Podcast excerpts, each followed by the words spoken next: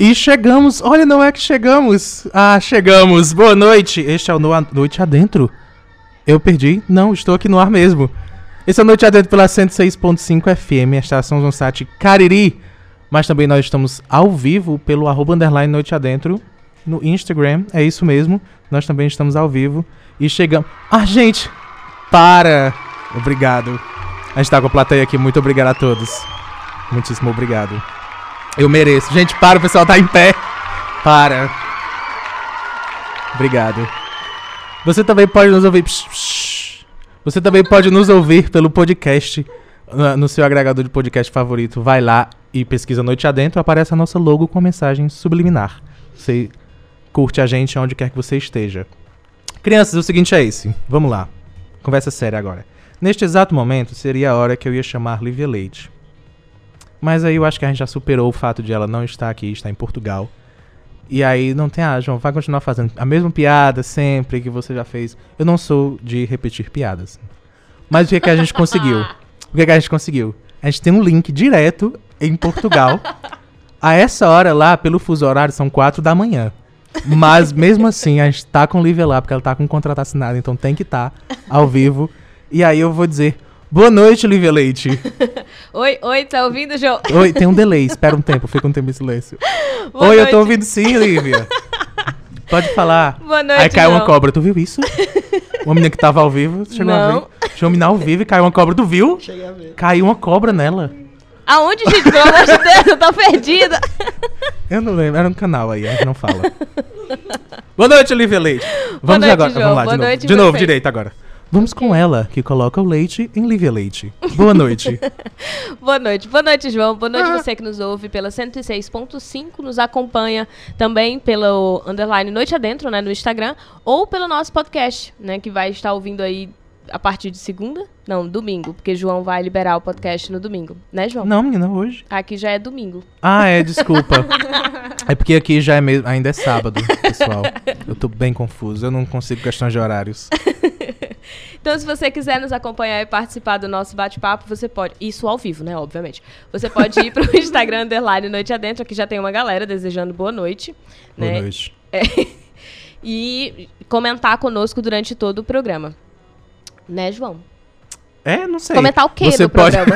você pode sim participar. Gente, na verdade, vamos só. É, é, eu acabei só chamando Lívia Leite. É, vamos, é, isso que eu ia Vamos falar. aplaudir, gente. Lívia Leite. Ok, não, não foi tanto. Boa noite, vamos voltar. Tá ótimo. Obrigada, eu fiz um obrigada. quadro, a gente tá com um painel de assim. sonzinhos que eu achei que a gente nunca mais ia usar, só no primeiro dia. Mas tá rendendo dois, é, não é? tá rendendo mais do que um episódio. Enfim, o programa Noite Adentro funciona da seguinte maneira para você que está chegando hoje, que é virgem no programa Noite Adentro. Pode chegar, gente, é bem delicado. Mentira! Você vai acompanhar um programa que funciona da seguinte maneira. Alguém traz um convidado, algum dos nossos apresentadores, que inclusive tem Você um terceiro não anunciou o segundo, era é, isso que eu ia falar. Tipo, tem um cadê terceiro, o outro? Caramba. O terceiro, no caso. que inclusive eu acho que todo o microfone tá desligado. Olha, olha o botãozinho. Fala, fala de novo. É, eu não tô. Eu tô não, olha. Não, eu, eu tô... não tá desligado. É tu tá que não. não anunciou ainda. não, é porque ele falou e eu achei que tava. Boa noite. Já pensou? Boa noite, Ravi Garcia. Boa noite, pessoal. Meu Deus. Animação, eu quero animação. Boa noite, Mentira. pessoal. Tô brincando. Tô brincando. Se apresente, por favor. Esse é o nosso terceiro apresentador. João, semana passada eram outros apresentadores. Pois é, e semana passada era outra semana já, já era outro dia também muda, as coisas mudam. Lívia tá em outro país, então a gente muda tudo aqui. Boa noite, Ravi. Boa noite. Veio fazer o que aqui? Eu adorei. Eu estou perdido, me chamaram para apresentar. Vou uhum. estar aqui tentando ajudar, fazer alguma coisa. Ah, não sei. É mais do que gente que tá no governo tá fazendo. aqui é improviso. Quem diria? Mas o programa funciona da seguinte maneira. Um de nós apresentadores convidou uma certa pessoa, que nós vamos já apresentar. Quem tá no Instagram já deve ter visto, porque eu não estou controlando. Meu, não, minha segunda apontei. tela no, no kill aqui, eu não, tô, não deu pra ver. Mas alguém trouxe uma convidada.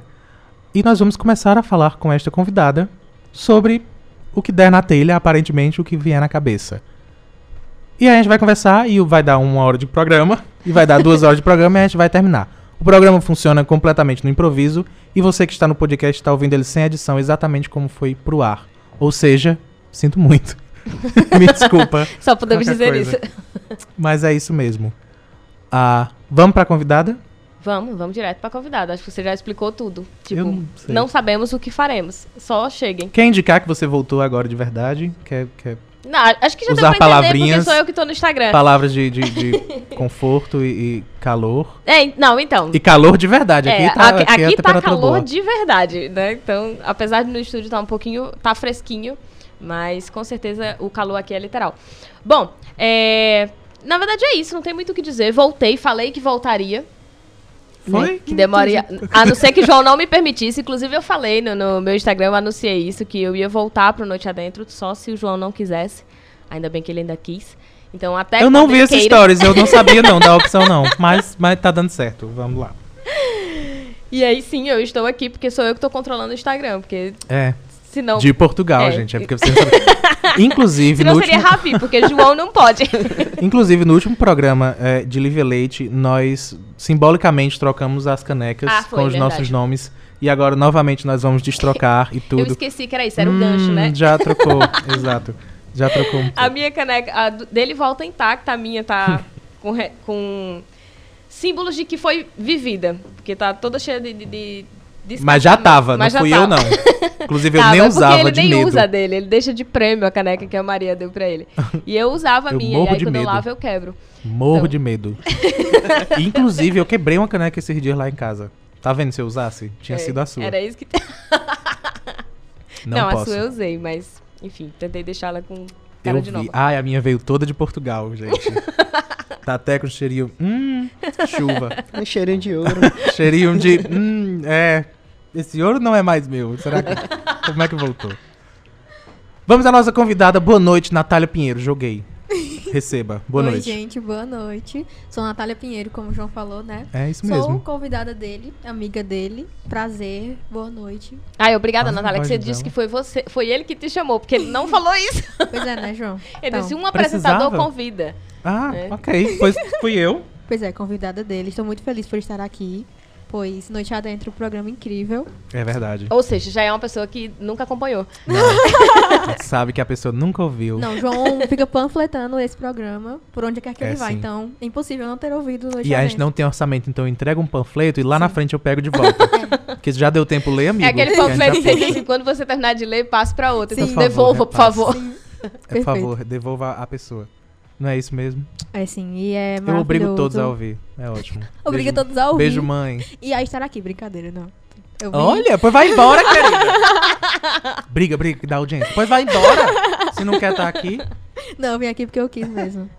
Obriguei a me, a me trazer? Obriguei, não. Não, Enfim, gente, é isso. tão Me nervosinha, tão fofa. Tô nervosa sim. Gente, a gente só tem uma pergunta que está aqui todos, todos os programas. E que, inclusive, denuncia se a pessoa realmente estava assistindo ou se É, ela é sim.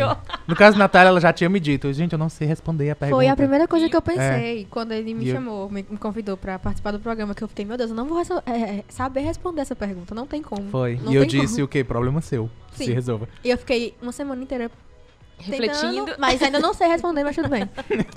É isso. E a pergunta é, Natália, como você se sente com o ano sendo bissexto? Porque eu não sei se você sabia. Tem um dia a Mãe mais. chegou em mim no quarto do nada. Natália, sabia que o ano é bissexto? Aí eu fiquei... Interessante. É uma informação de Pô, fato. legal. Vou, mu- vai mudar meu ano por causa disso. Pois fica aí um Vai, abraço pro fevereiro. ano. Vai, né? Um dia. Fica aí um abraço pra 2020, que é bissexto. Isso mostra a representatividade da comunidade LGBT. Só tô feliz porque é mais, tipo, tempo de férias. Não era essa a pergunta. Quem é Natália Pinheiro? Ai, meu Deus. Então, não sei responder essa pergunta. Refleti a semana inteira sobre isso, mas vou tentar responder. E o Wesley já disse, olhei e disse, perfeita. Ai, Wesley, Foi Alguém mim. já tentou eu acho que definir. era quando tava pra mim a câmera. enfim. É... Eu acho que Natália Pinheiro é... Eu posso só falar antes. Fala. Isso é tempo que eu te dou. Eu não Ok, sei se você tudo bem, percebe. Ela teve uma semana pensando. Não, mas isso é- não é tempo suficiente. Pra mim, É não é tempo suficiente. Eu queria mandar um abraço pra Wesley também. Nós fizemos o nosso amigo secreto ontem, pessoal.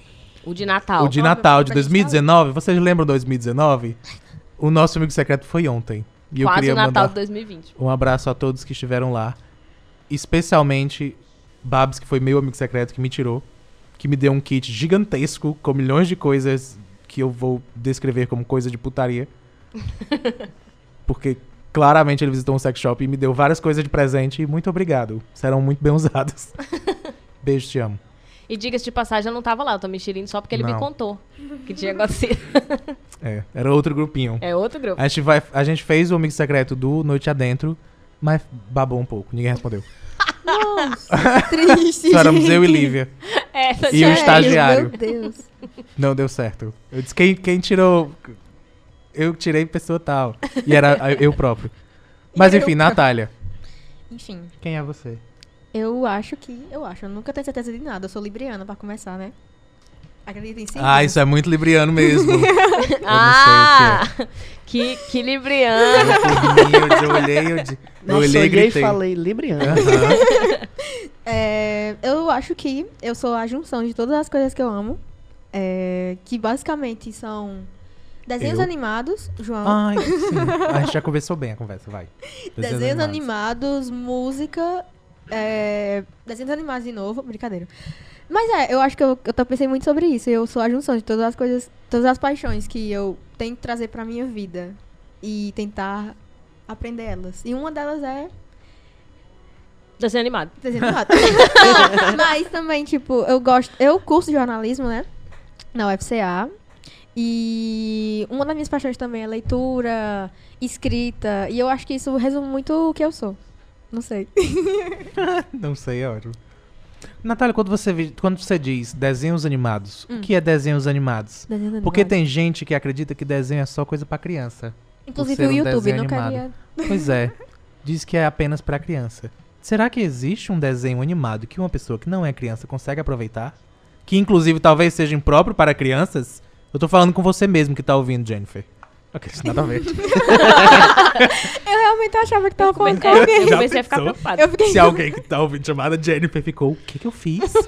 eu comecei a ficar Beijo, preocupada. Jennifer. Mas, é... sim, existe sim desenhos animados que não são pra crianças. E existem desenhos animados que são feitos para crianças, que adultos também podem gostar. E podem aprender muito, muito mais do que em qualquer outro lugar, qualquer outra coisa que é feita pra adultos. Eu queria deixar isso bem claro. Porque muita gente, quando é, vê o desenho animado, acha que realmente é só, ah, vamos aqui assistir isso, mas sabendo que é um algo totalmente ai, para crianças, isso, eu não vou poder extrair nada disso e tudo mais. Mas não, gente. Você pode extrair algo pra sua vida de qualquer coisa, e principalmente desenho, desenho animado, porque tá, todos os dias a gente aprende, principalmente com as crianças, né?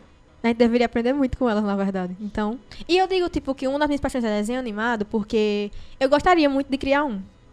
Então, Ah, mentira. sim. Ah, tipo, não é só sentar e assistir. Sim, não, não é. Eu gosto muito de desenhar, então eu gostaria de fazer assim um. E é isso. Já existe um esboço, uma história? Eu tento, tipo, criar e tal, tudo mais, mas não nunca criei um esboço, a história nem nada. Inclusive, existem desenhos animados pra quem quer criar desenhos animados. Eu gosto muito de Ah. ver isso, e é muito legal. É, E Eu gosto dessa ideia, tipo, é a meta de tudo. Tipo, ah, eu vou desenhar, então eu vou fazer um desenho animado explicando pras Pra pessoas, como pessoas que faz. querem. Sim, porque é, Você é quer justamente para pessoas. é justamente as pessoas verem que aquilo ali é um trabalho, é algo sério e que você pode ganhar a vida com aquilo, sabe? E é muito interessante. Tá, mas assim, tu disse que quer fazer. Em Uhum. que nível é que tu quer fazer? É nível, por exemplo, eu gostaria de saber- Tridimensional? eu- É, não, n- não é isso. Calma, essa é outra eu parte da eu tava pergunta. Não, não. Ah, tem? Ok. É no sentido de em que passo estamos pra isso se realizar. Porque, por exemplo, tem desejos de. Acabei de falar. Só falo. Só fala. só fala. Só, só, tipo só- eu. Eu só jogo no que universo. quero. É, Uhum. isso que eu ia falar, porque, é, por exemplo, uma vez eu comentei aqui no programa que eu tinha vontade de costurar. Aham. Mas minha vontade de costurar é aquela do tipo assim, queria já, já saber. Eu não, eu não quero passar pelo processo, é, sabe? Porque as pessoas olham pra mim e dizem assim, ué, faz um curso, tem vários cursos que tu pode fazer, não sei o quê. Aí eu fico Não, eu tipo, sei "Ué?" que existe, amigo. Eu não. Eu não, não. é tipo só falar mesmo. Ah, eu Aham. queria muito saber falar, sei lá. É... Saber falar. Falar. Vai falar, é bom, interessante, né? Sabe, falar um Ajuda. idioma. Tá, você tá estudando? Ah, eu queria muito ganhar na Mega Sena. Você tá jogando? Uhum. Então é, é meio nesse nível, assim. Não, mas eu realmente, eu comecei... Falo bastante sobre. Falo bastante sobre Falo querer sobre- fazer desenho. Não, eu realmente, do ano passado pra cá, é uma das, foi uma das minhas Ah, então é metas que eu recente. estipulei. Eu sempre gostei, sempre gostei, mas, tipo, do- Ah, da vontade meta, né? de fazer mesmo, é, foi do ano passado pra cá. Hum. Que é uma espécie de terapia pra mim, primeiramente.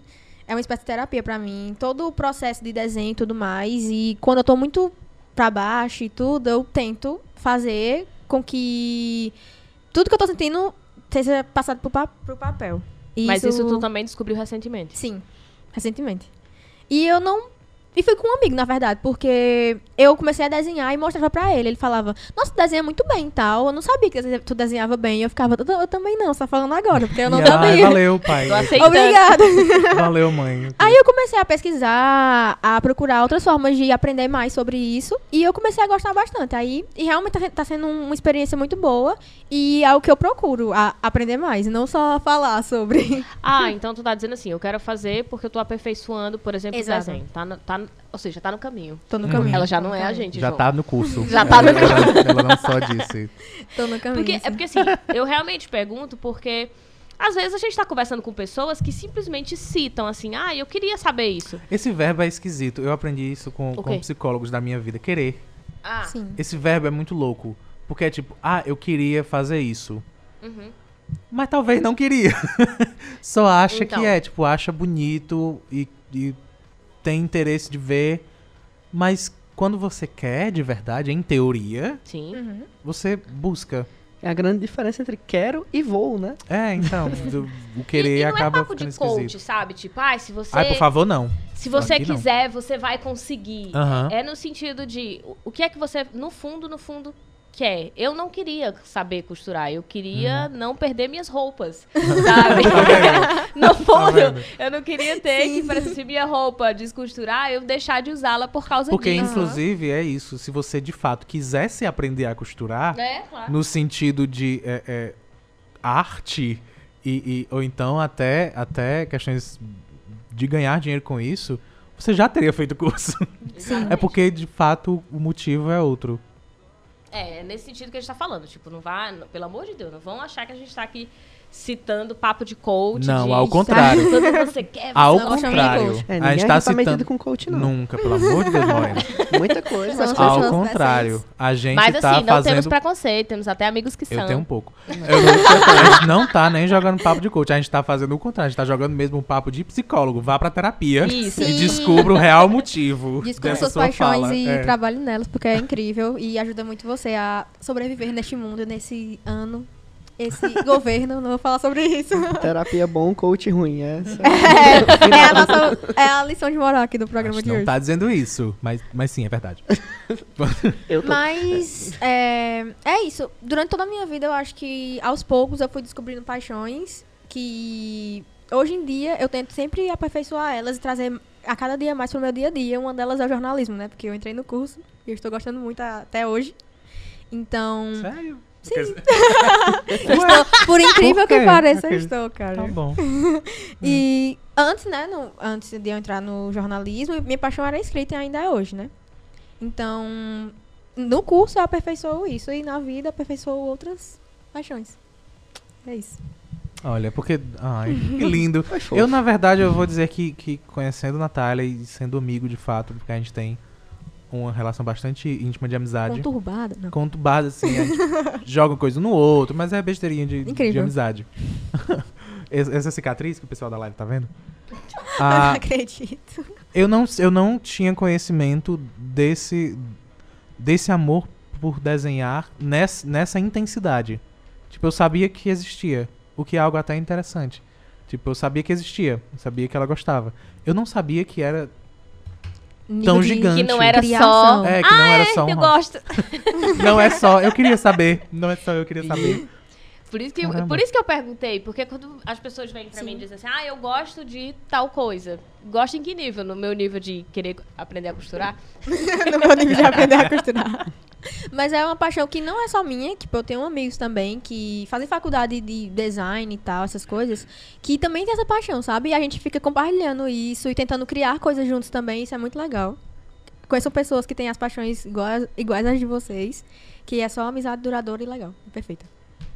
Até porque, tipo, a gente é criado pra achar que, tipo, é, por exemplo, se eu gosto de desenhar e você gosta de desenhar, a gente é criado pra achar que um tem que des- saber desenhar melhor.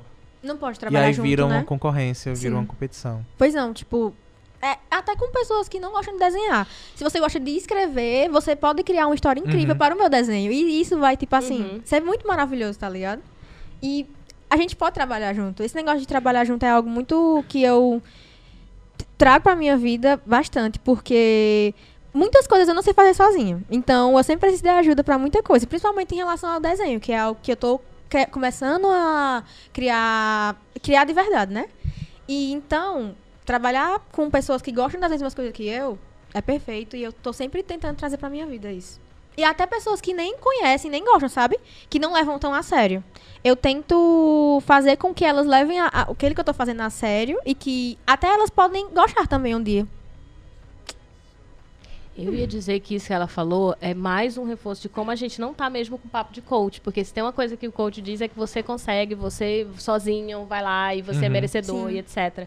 E esse discurso de eu não consigo fazer sozinha, ou eu, eu. Não é nem que eu não consigo fazer sozinha, eu tenho consciência de que quando estou com outras pessoas faço melhor, Sim. sabe? Uhum. É algo que a gente, pelo menos eu tenho percebido nas minhas análises sobre trabalho de uma maneira geral, que tem acontecido e de fato tem trazido mais resultado quando a gente percebe que a colaboração é melhor do que a divisão. né? E, e esse discurso de, ah, de merecimento, de que você vai alcançar tudo o que você deseja, ele é um discurso que, beleza, ali pela, pela década de 90, década de 80, super colava, super funcionava e era concorrência mesmo louca. Hoje, não rola. Eu a gente tem que ter acho que um, rola. um nível de, de habilidade, de conhecimento tão amplo que trabalhar sozinho é muito difícil Sim. né? Você produzir algo totalmente sozinho. E aí dos comentários aqui, porque a galera tá gosta de coach aqui. O, Eita. Eita, desculpa. o Ai, estagiário pediu desculpa, disse que vai falar no idioma que ele tá aprendendo lá. E aí Que é português de Portugal. que é isso português de Portugal. e diz que temos preconceito sim com os coaches e diz que na verdade não temos preconceito e sim conhecimento de causa, que coach é ilusão. E aí, gente, pela Meu sensatez, Deus, palavras perfeitas. fortes do estagiário. E aí o Patrick que tinha colocado, ah, coach, se você não consegue pegar o ônibus, seja o ônibus, que é uma frase, tipo, É muita frase de coach, nossa. né? Muita frase de Temos coach. vários tipos de coach, que vale, vale Eu- ressaltar, mas ah, eu enfim. consigo enxergar muito essa frase numa foto, numa legenda, sabe? Tipo, Foto em preto e branco, Com soldado certeza. voltando da preto e guerra. branco. Meu Deus. É muito coach isso. Ah, Preto e branco é muito coach. Meu Deus, gente. O combo de, de preto e branco com, com frases supostamente motivacionais. virou um super coach. Aqueles, acaba de passar de nível. Ah, mas até a ideia também de. Eu fiquei um pouco nessa história de competição, porque é um negócio muito, muito nosso. Uhum. Essa ideia de que. E quando se fala que, tipo, estando sozinho e tentando, você consegue.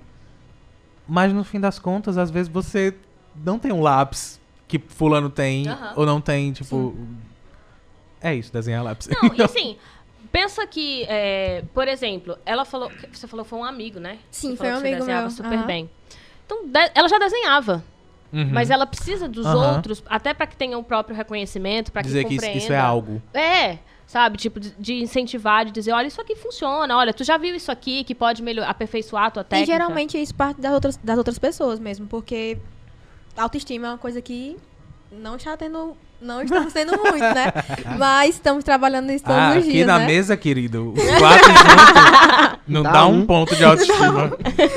5K de autoestima. Enfim, mas é isso. Até o incentivo de outra pessoa já é Sim. algo e pode ser, assim, o começo de tudo, né? Ac- Acredito lá que o Bill Gates teve um incentivo de alguém falar, ó, e- você é bom em informática. Cara, se não teve um incentivo, ele copiou de alguém, porque sozinho eu tenho certeza Toda que ele não certeza. Ele copiou de alguém. Ó, moral da história. A gente tá sabendo. moral da história. Incentiva o seu amigo, ele pode se tornar o Bill Gates no dia. Mas até, até é uma questão de, tipo, é, nem é só o incentivo. Porque, coincidentemente, o seu desenho era bom e o seu amigo disse que era bom. Sim, né? Mas às vezes pode que o desenho não seja bom. Pode ser que não seja. Mas era o que eu falei, eu acho que semana passada. Mas é, é o fato de escolher também as suas palavras. É você que escolhe qual palavra você usa pra jogar no universo. Sim. e depois que. E aí eu vou repetir o que eu falei. Amigo, é sua responsabilidade. Tem gente que não escolhe, só joga sem pensar. Exato, essa é a minha questão. Essa é a minha questão. E eu falei isso no sentido das redes sociais no, no programa passado. Porque é, é, o pessoal tá calado, não fala besteira, mas escreve besteira e joga merda na internet. Então, não ajuda. Mas mesmo com a possibilidade de falar, é você que tem esse poder de escolha e sim você deveria refletir. É diferente você falar que talvez, ah, seu desenho é um lixo, do que você falar, talvez você pudesse melhorar Sim. o traço Eu vejo ou muito isso talvez na hora que você tá internet, pelo pintando de alguma maneira. É diferente, tipo, não é mentira. É só a maneira que você entrega. É, a de- é, é a, talvez o estalo que tem pra pessoa se encaminhar pra algo ou pra sempre ficar traumatizado. Sim, e também a forma como a, como a pessoa absorve também, né? Essa, info- essa opinião, na verdade. Uhum. Porque ela, a outra pessoa pode falar dessa forma e a pessoa ficar, nossa, por ter autoestima baixa, né? É. Nossa, então o que eu fiz não é legal, não vou fazer de novo, não vou continuar. Mas se você tiver, tipo, a força mesmo e que você confie no seu amigo, como eu confio no meu, né? Que falou que o meu desenho era bom. Então você pode tentar de novo. E isso de. Nas redes sociais, as pessoas realmente só tá despejando coisas ruins e tudo mais. É muito real. Porque eu vejo muita gente trazendo vários tipos de arte na internet e várias que viraliza e tudo mais, e várias pessoas sei lá, criticando de uma forma horrível, sabe? E isso não é legal, cara. Isso faz as pessoas desistirem muitas vezes. E é a pior coisa do mundo você fazer algo esperando algum tipo de opinião ou algum tipo de opinião construtiva ou algum reconhecimento e vir alguém falar, nossa, fazer chacota daquilo, E cara. normalmente são, Tipo, são coisas pessoais. Com certeza. Que, por exemplo, um desenho não é uma foto sua, Uhum. mas é algo que você criou. Uhum. Então, quando vem um ataque a ele, você recebe como sendo um ataque a você, a toda a sua existência Sim. e toda a sua pessoa. É algo muito impactante que a gente não tem muita noção do quão pesado é. Pelo menos eu acho que quem está escrevendo esses comentários negativos não tem noção disso, né, Jennifer? Principalmente na internet.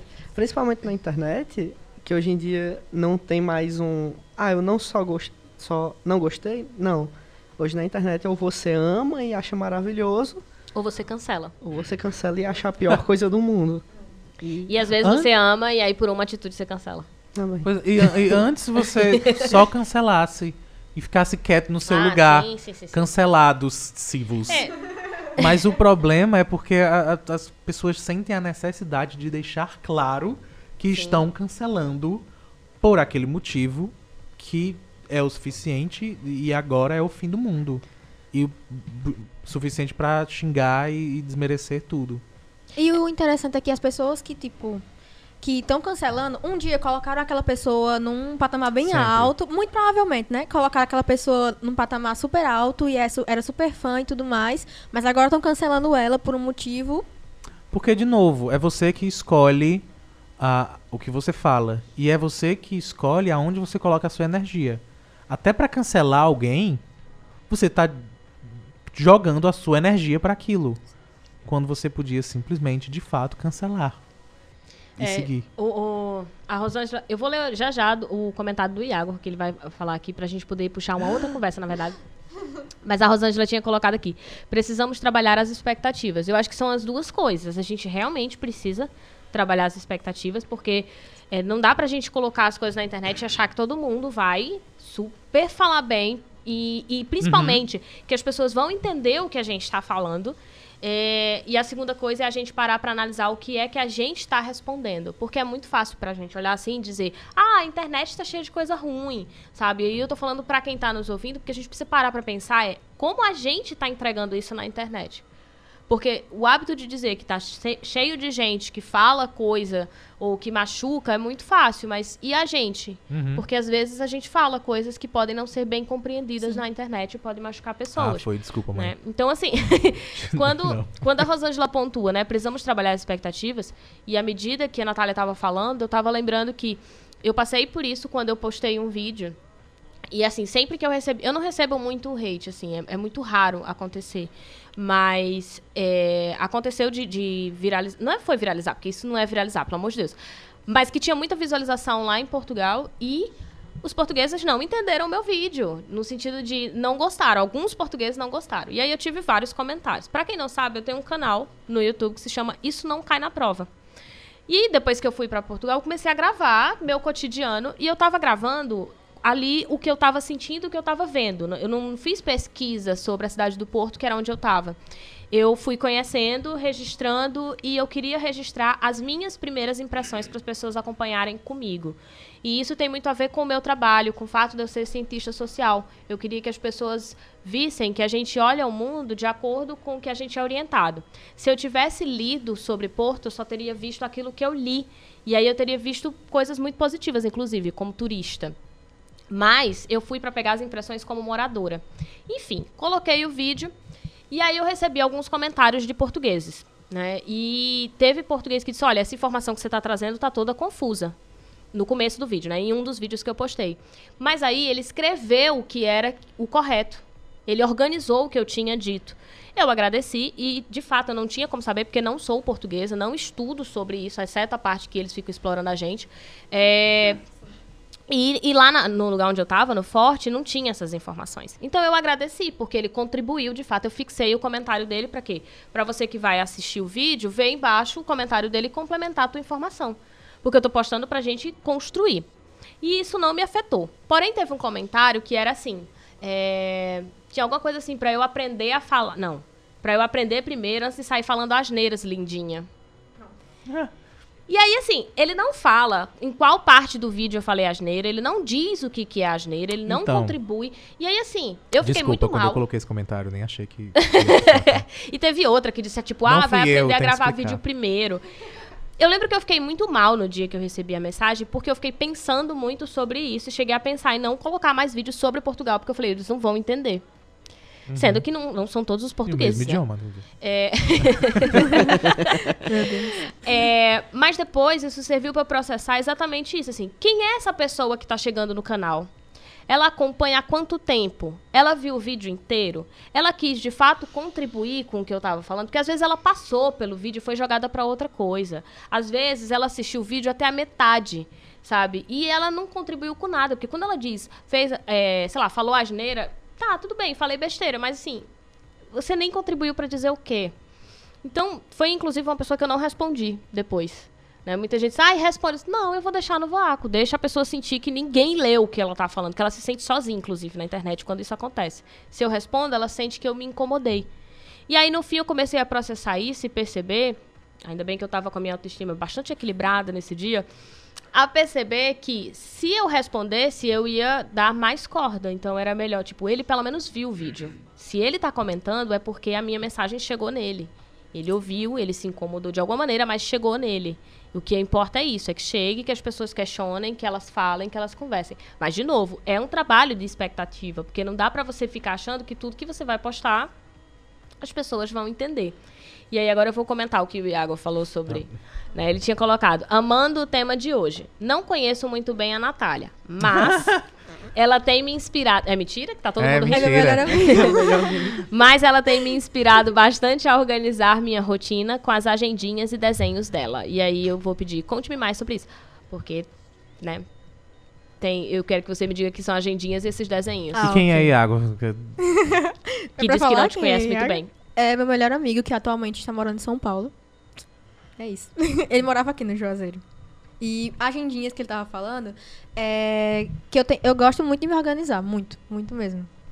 Enfim. E eu faço o Bullet Journal, que Bullet Journal é um método de organização criado por um cara aí que eu não lembro o nome dele agora, é, que Ricardo, basicamente é, que basicamente consiste em você criar sua própria rotina por, em um caderno. Uhum. Em vez de você comprar uma agenda, sei lá, numa papelaria aleatória, você cria mesmo. E isso é muito bom para mim, porque trabalha muito a minha criatividade, porque eu gosto bastante. No, ok, vamos no sentido de ir colocando os dias. Ir colocando os dias, tudo, você né? criando sua semana, você não vai, vai lá... Não é, tipo, fazendo enquanto está acontecendo. É preparar de fato. Preparar de fato. A agenda. É. Você compra um caderno, inteiro. você precisa uhum. só de tipo, um caderno e uma caneta. Okay. E você Faço. vai lá. Temos. Pois é. Você vai lá e desenha é, cada dia da semana. É, segunda, terça, quarta, quinta e Você um quer mês. tutoriais, vou de novo. Aí você, você se organiza dessa forma, sabe? E por meio dessa agenda, você vai, vai trabalhando sua criatividade. Porque, um exemplo, nessa semana eu vou fazer uma semana mais minimalista, que é só colocar os dias das semanas e e pronto, acabou. Na outra eu vou desenhar isso e isso pra representar cada dia da semana. Isso é muito legal pra mim, porque por meio disso eu trabalho muito a minha criatividade pra criar outras coisas. E dentro desse método de bullet journal, eu e posso você fazer cria até, na várias verdade, coisas. um, um, um- a afeição à agenda. Sim, e uma rotina. Não é uma você tem uma obrigação. rotina de. Nossa, todo dia eu preciso pegar meu bullet journal, que é. Que você pega todo Que dia. e vira teu lá. diário, né? É, que vira meu diário e vejo o que eu preciso fazer naquele dia, sabe? Sei lá, ir pra escola, ir pra faculdade, preciso passear com meu cachorro e tudo isso eu anoto lá, sabe? E cria uma lista, uma rotina e é muito bom pra mim, pra me organizar. E era disso que ele tava falando. E fora que, na verdade, você não precisa nem saber desenhar pra isso. Não, porque é não algo que é precisa. seu. É isso algo que eu ia falar, seu. Você vai ver. Pode Pois é. recortar coisas e colar. e- Exatamente, tem várias formas de fazer esse método. E o- a que eu gosto é de desenho porque eu desenho. Mas enfim, você Uhum. pode fazer de qualquer forma, porque é seu. E O que importa é, É que você perfeito. entenda. é um pouco importa que você entenda, exatamente. A gente tá aqui com vários cadernos e caneta. Cada um vai- vai fazer um agora. Vamos fazer um agora. Mas é, é perfeito, gente. Como sério. seria o seu bullet journal? Você que tá Pô. em casa. Ah, Rosângela disse, métodos que não funcionam para mães. Nossa. Acho que não dá nem tempo pra pessoa Então. desenhar. Fica só no bullet, amiga. Você tenta. O Patrick perguntou assim: ah, vocês acham que ligar o foda-se, né, entre aspas, assim, para argumentos desconstrutivos é essencial para manter uma melhor saúde mental? Ele jogou, ele não especificou. Ele Ai, jogou aí. O que, que vocês acham? Eu, eu, eu vou começar, na verdade, questionando a facilidade de ligar o foda-se. Ah, sim, sim, sim, sim. Porque Isso é é, absurdamente não, e quantos difícil. foda-se tem, assim, tipo, Aham. todo livro hoje na livraria chama foda-se de alguma Ah, coisa. Nossa. Harvard. Eu não vou comentar sobre É. isso. Isso é bem coach também. Isso é, é, Isso então, é pô, muito coach, isso é Isso muito é- coach. É já falta isso que eu ia falar. Todo branco. livro de coach. É. Porque eu já não acho algo é, é, fácil de fazer ligar o foda-se. Porque não tem pra onde correr. Se. É aquela velha história: 10 pessoas te elogiam, mas uma te critica, você vai lembrar apenas da crítica. Não tem pra onde correr. Talvez, num mundo ideal, seria interessante ligar o foda-se e continuar vivendo a sua vida. Mas não tem como. Porque se chegou até mim aquela informação, ela vai ficar comigo. Por mais que eu tente. O que eu posso, a partir daí, é tentar trabalhar e aí, de fato, entender se é algo que eu posso usar pra crescer ou se é puro lixo. Foi o caso do comentário no vídeo de Lívia. Nesse caso, era puro lixo. Então, de fato, eu vou tentar não deixar me abater. Mas tinha outro que foi construtivo, apesar de crítico. E assim, não, não deixar me abater, mas isso não significa. Porque assim, a galera quando fala foda-se, geralmente é tipo assim, ah, dane-se. E aí você tá putaço com aquele comentário. Só que você acha que a reação mais inteligente do mundo é você gritar, foda-se. Então, ou lá responder. Tipo, dane-se, sabe? Ah, e, pois é, e você quando- reagiu. Aham, E quando eu falo ligar o foda-se é difícil, não é nem exatamente dizer foda-se. Não é nem dizer eu não, não vou ligar pra isso. É de fato não ligar. É muito difícil. Não tem. É, é bem, Uhum. Porque bem complicado. sentimento, Porque se você né? tá dando atenção, mesmo que dizendo foda-se, você está dando atenção. Uhum. E se eu ignoro um e tem mais 10 iguais, é, não tem como uma hora isso não me Sim. afetar. Sim. Uma É. hora ou outra eu vou não conseguir ligar o foda-se, né? Sim.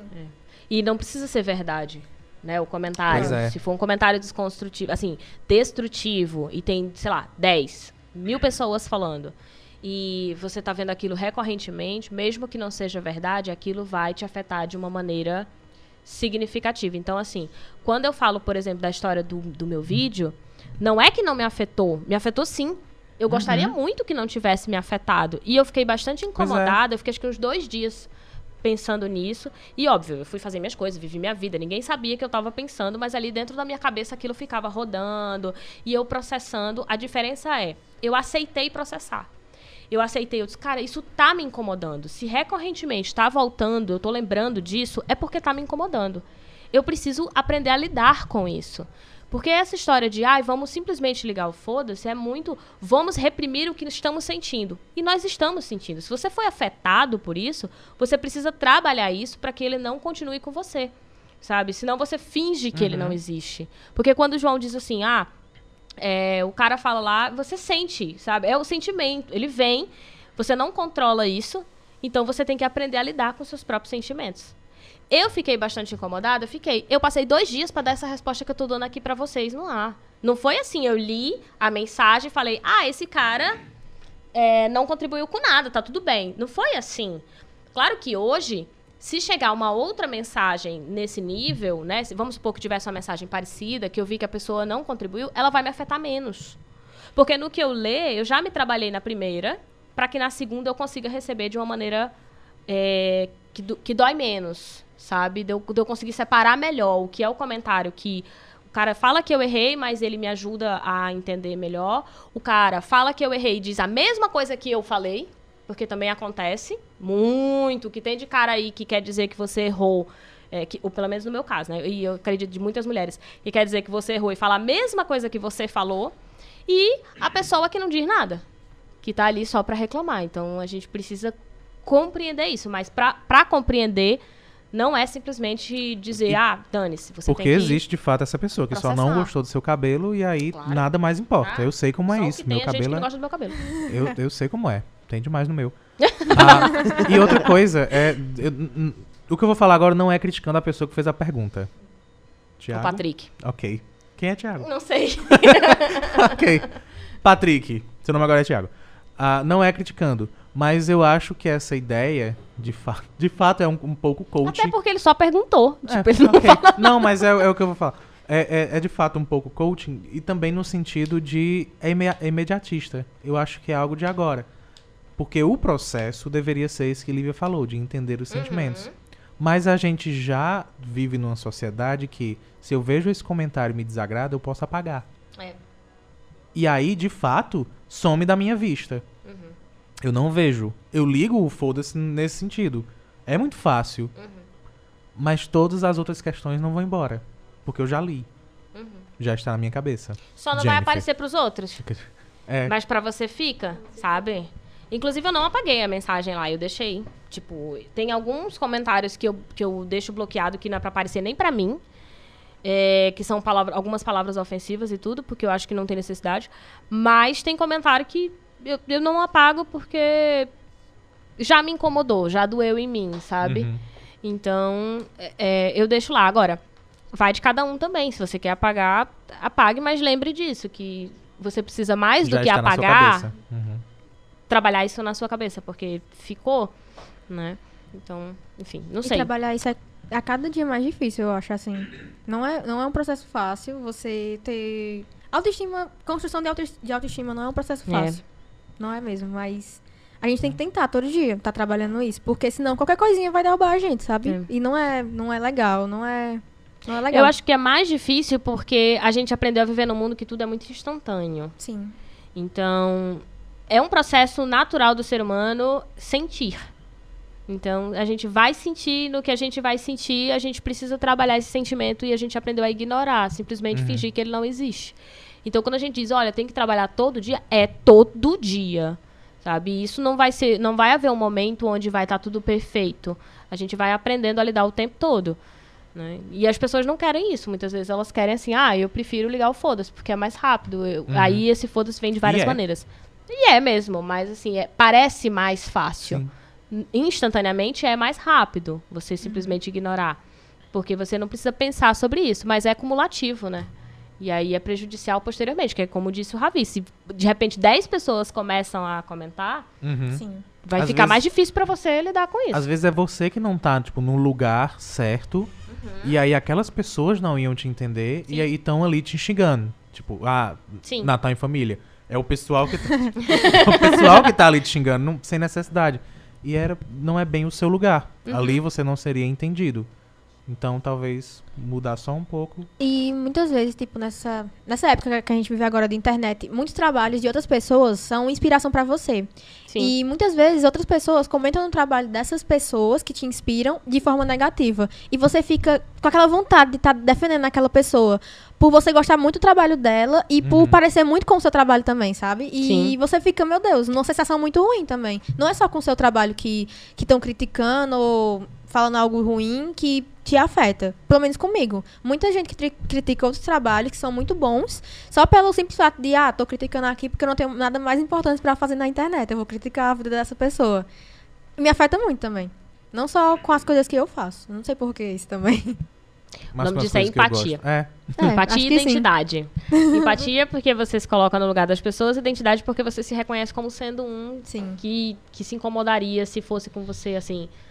A- além da empatia, tem o fato de. Eu também trabalho com isso, então tem um processo de identidade aí por Afeta trás. bastante. E mesmo que, e mesmo que não trabalhe exatamente, tipo, por exemplo, um, um cantor que você gosta bastante, bastante Ah, e aí sim, quando xingam, é, lhe dói também. Uhum. Você não trabalha com música, não canta, que é o meu Mas caso, você por se exemplo. identifica com a pessoa. Não tem como você, tipo, se você gosta de algo bastante, é porque você se identifica de alguma É. maneira com aquilo que está sendo feito. Então parece pessoal. É a explicação para É, e saber separar o pessoal do. É, é bem Isso é verdade. Porque muita gente não, não realmente não sabe é, separar. Porque muitas vezes alguém que você gosta realmente faz algo bem ruim. Não só Uhum. em relação às artes que ele trabalha, mas em relação a, a outras pessoas também. Sim. E, você, e essa, essa, essa pessoa é criticada e outras pessoas criticam ela e tudo mais, e você não sabe receber aquilo, sabe? Uhum. Pensa que é só porque as pessoas são más e estão criticando e debochando de- de- dessa pessoa e tudo mais. Mas não é assim também. Eu acho que não é assim. É, entramos agora em outra discussão, quer É. saber separar, tipo, é, o pessoal do, do que é mais racional ou do que Sim. é profissional, né? Às vezes as, as pessoas acham que. Ou do que é racional. Ai, meu Deus, ó, o celular vibrando e atrapalhando Jesus. a live do Chagar. É, desculpa, pessoas. É, às vezes as pessoas acham que dentro de um, de um campo que é totalmente profissional, racional, público, é, ofensas pessoais devem ser levadas. E, a gente preci- e o contrário também, que se eu te questiono sobre algo no trabalho, é porque eu não gosto de você. Sabe? A gente também tem esse- isso, a gente precisa aprender, pelo menos a sociedade brasileira precisa aprender, porque isso é uma cultura nossa mesmo, a separar o público do privado. Então, quando eu falo, quando eu critico, por exemplo, é, eu trabalho com o João, eu preciso discutir uma série de coisas com o João e eu cobro muitas coisas do João e vice-versa. Sabe? Quando ele não gosta de uma coisa que a gente que eu sugiro pro Noite Adentro, ele simplesmente fala: "Não gostei. Não acho que isso é adequado, né? Não, isso aqui não vai funcionar." Ou tipo, "O que é que tu achou?" E a gente é muito sincero nesse sentido. Porém, existe uma diferença. Por que não fala o que é que vai falar? Fala, joga a verdade. Tava esperando isso. Já pensou? Que- Já pensou se fosse assim? Não, a gente, é, a gente não fala, não fala assim, né? tipo, pra gente é muito. É muito real de. é, eu não gosto do que você está propondo. Não é eu não gosto de você. Sabe? Então, quando eu. Por exemplo, agora pra vir pra cá, eu falei o negócio do, do Isso Não Cai na Prova pro João e ele falou: Não acho que isso daí é muito bom, não. Mas, de novo, é como você fala também. É, eu mandei Você? mensagem pra ele, eu falei assim, João, eu tô, eu tô sem saber um tema, me dá aí. Ele disse, mas tu pensou no quê? Eu disse, eu pensei nisso, nisso, e na terceira solução eu pensei, vou perguntar pro João. Aí ele falou, é, essa primeira é bem ruim. eu acho é que a não mais cabe. A segunda eu acho que dá, mas eu não posso opinar por isso, por isso, por isso, por isso. E aí, assim, eu sei que ele não tá me atacando, sabe? Eu sei que ele tá. A gente tá discutindo sobre a ideia. É, é, essa semana. É, pra quem não sabe, eu fui demitida de mais um emprego. Gente, tô procurando jobs. Então, se quiserem, estamos aceitando. E aí, uma pessoa me perguntou. Todos nós em diferentes áreas. Em diferentes áreas, estamos procurando jobs. Vamos. E aí eu, eu tá, tô, tô num processo de demissão, e aí uma pessoa me perguntou se eu não tava com raiva da pessoa que precisa me demitir. Tipo, ah, tu não tá com raiva da instituição porque tá te demitindo. Como, gente? Eu, ai, que ódio dessa empresa! Vão me demitir, bando de mal Tá agradecido. cancelada. Sabe? Cancelando a empresa. Cancelou a empresa, não vai. É, gente. Sabe? Você pode ter raiva, sei lá, do, do, do, processo, das pessoas, de algo que aconteceu, enfim. Mas eu vou ficar com raiva da de- demissão em si, tipo, ah, não, olha, você foi demitido, mas desculpa, não fique se sentindo chateada. Gente, é profissional, sabe? Acontece e não necessariamente. Eu, eu tenho consciência de que eu não fiz um mau trabalho, né? É, e, e são coisas que, ah, sei lá, tem que, que, que reduzir, tem que mudar. Eu- o meu trabalho, enfim, ali não é mais útil. Tem uma série de coisas acontecendo. Por que, que eu vou ligar? E foi bem difícil para eu entender o que era essa pessoa estava me perguntando. Por que, que eu vou ficar com raiva? A pessoa falava como se eu fosse. Não, mas olha, tu não ficou chateada? Porque assim, não fica chateada, isso acontece. Eu disse, calma, jovem. tipo, eu tô com raiva. eu- Descansa, militante. é, Tipo, exatamente, Descansa, militante, muito. Porque, tipo, é só um trabalho, sabe? E, e beleza, a gente fica, ah, vou, vou morrer de fome, talvez. Mas isso ainda não é me preocupar ou ficar chateada. Porque chateada é um sentimento, é pessoal. E ali é uma relação profissional. Aprendamos a separar os profissionais dos pessoais. Se você não gosta do seu chefe, você vai tratar ele normal porque ele é seu chefe. Mas você não precisa amar seu chefe. Você não precisa contar pra ele, por exemplo, da sua família, porque ele não é um ente da sua família. Trata ele como seu chefe, sabe? E a mesma coisa dos chefes, entenderem que quando o funcionário não fica babando seu ovo, não é porque ele te odeia, é porque ele é só teu funcionário, né? Ele não é teu namorado. Então, assim, precisamos aprender também a separar esse- esses momentos. Eu trabalho com alguém e eu não sou obrigada a ficar sorrindo para alguém, eu não sou obrigada a ficar é, favorecendo essa pessoa, porque eu só preciso fazer um bom trabalho. É só isso. E não preciso ser amiga da pessoa, sabe? Chamar para beber. Então vamos aprender a separar também essas coisas, porque. Enfim, o Patrick colocou aqui. Ela não me chama mesmo, não. Não, não chama não. O Patrick colocou, adorei a reflexão de vocês. É, e aí o Gabriel tinha colocado, Lívia, essa parada de separar que você não gosta da ideia da pessoa em vez da pessoa requer uma certa maturidade. Mas é pra isso que nós estamos na É, vida. toda- Estamos toda- trabalhando isso. Gabriel. Tipo, eu acredito que você, inclusive, pela forma como ele colocou, acredito que você, inclusive, concorda. Sentiu. Sim, precisamos de uma certa maturidade, mas é isso que nós fazemos na vida, gente. É aprender Em a ter teoria, maturidade. a A gente gente vai crescendo e amadurecer. tentando amadurecer. Em teoria, é isso. Sim. Então, assim, a gente precisa, de fato, aprender, sabe? E ensinar, especialmente a crianças e adolescentes, que existem separações. Eu estou trabalhando com você, eu sou seu colega de trabalho. Eu não preciso ser seu melhor amigo. Se for, ótimo. Ah, eu tô em sala de aula, a gente estudou a vida toda, não vamos brigar, gente. Ai, eu já entrei numa discussão disso. ah, a gente estudou a vida toda, somos amigos. Não.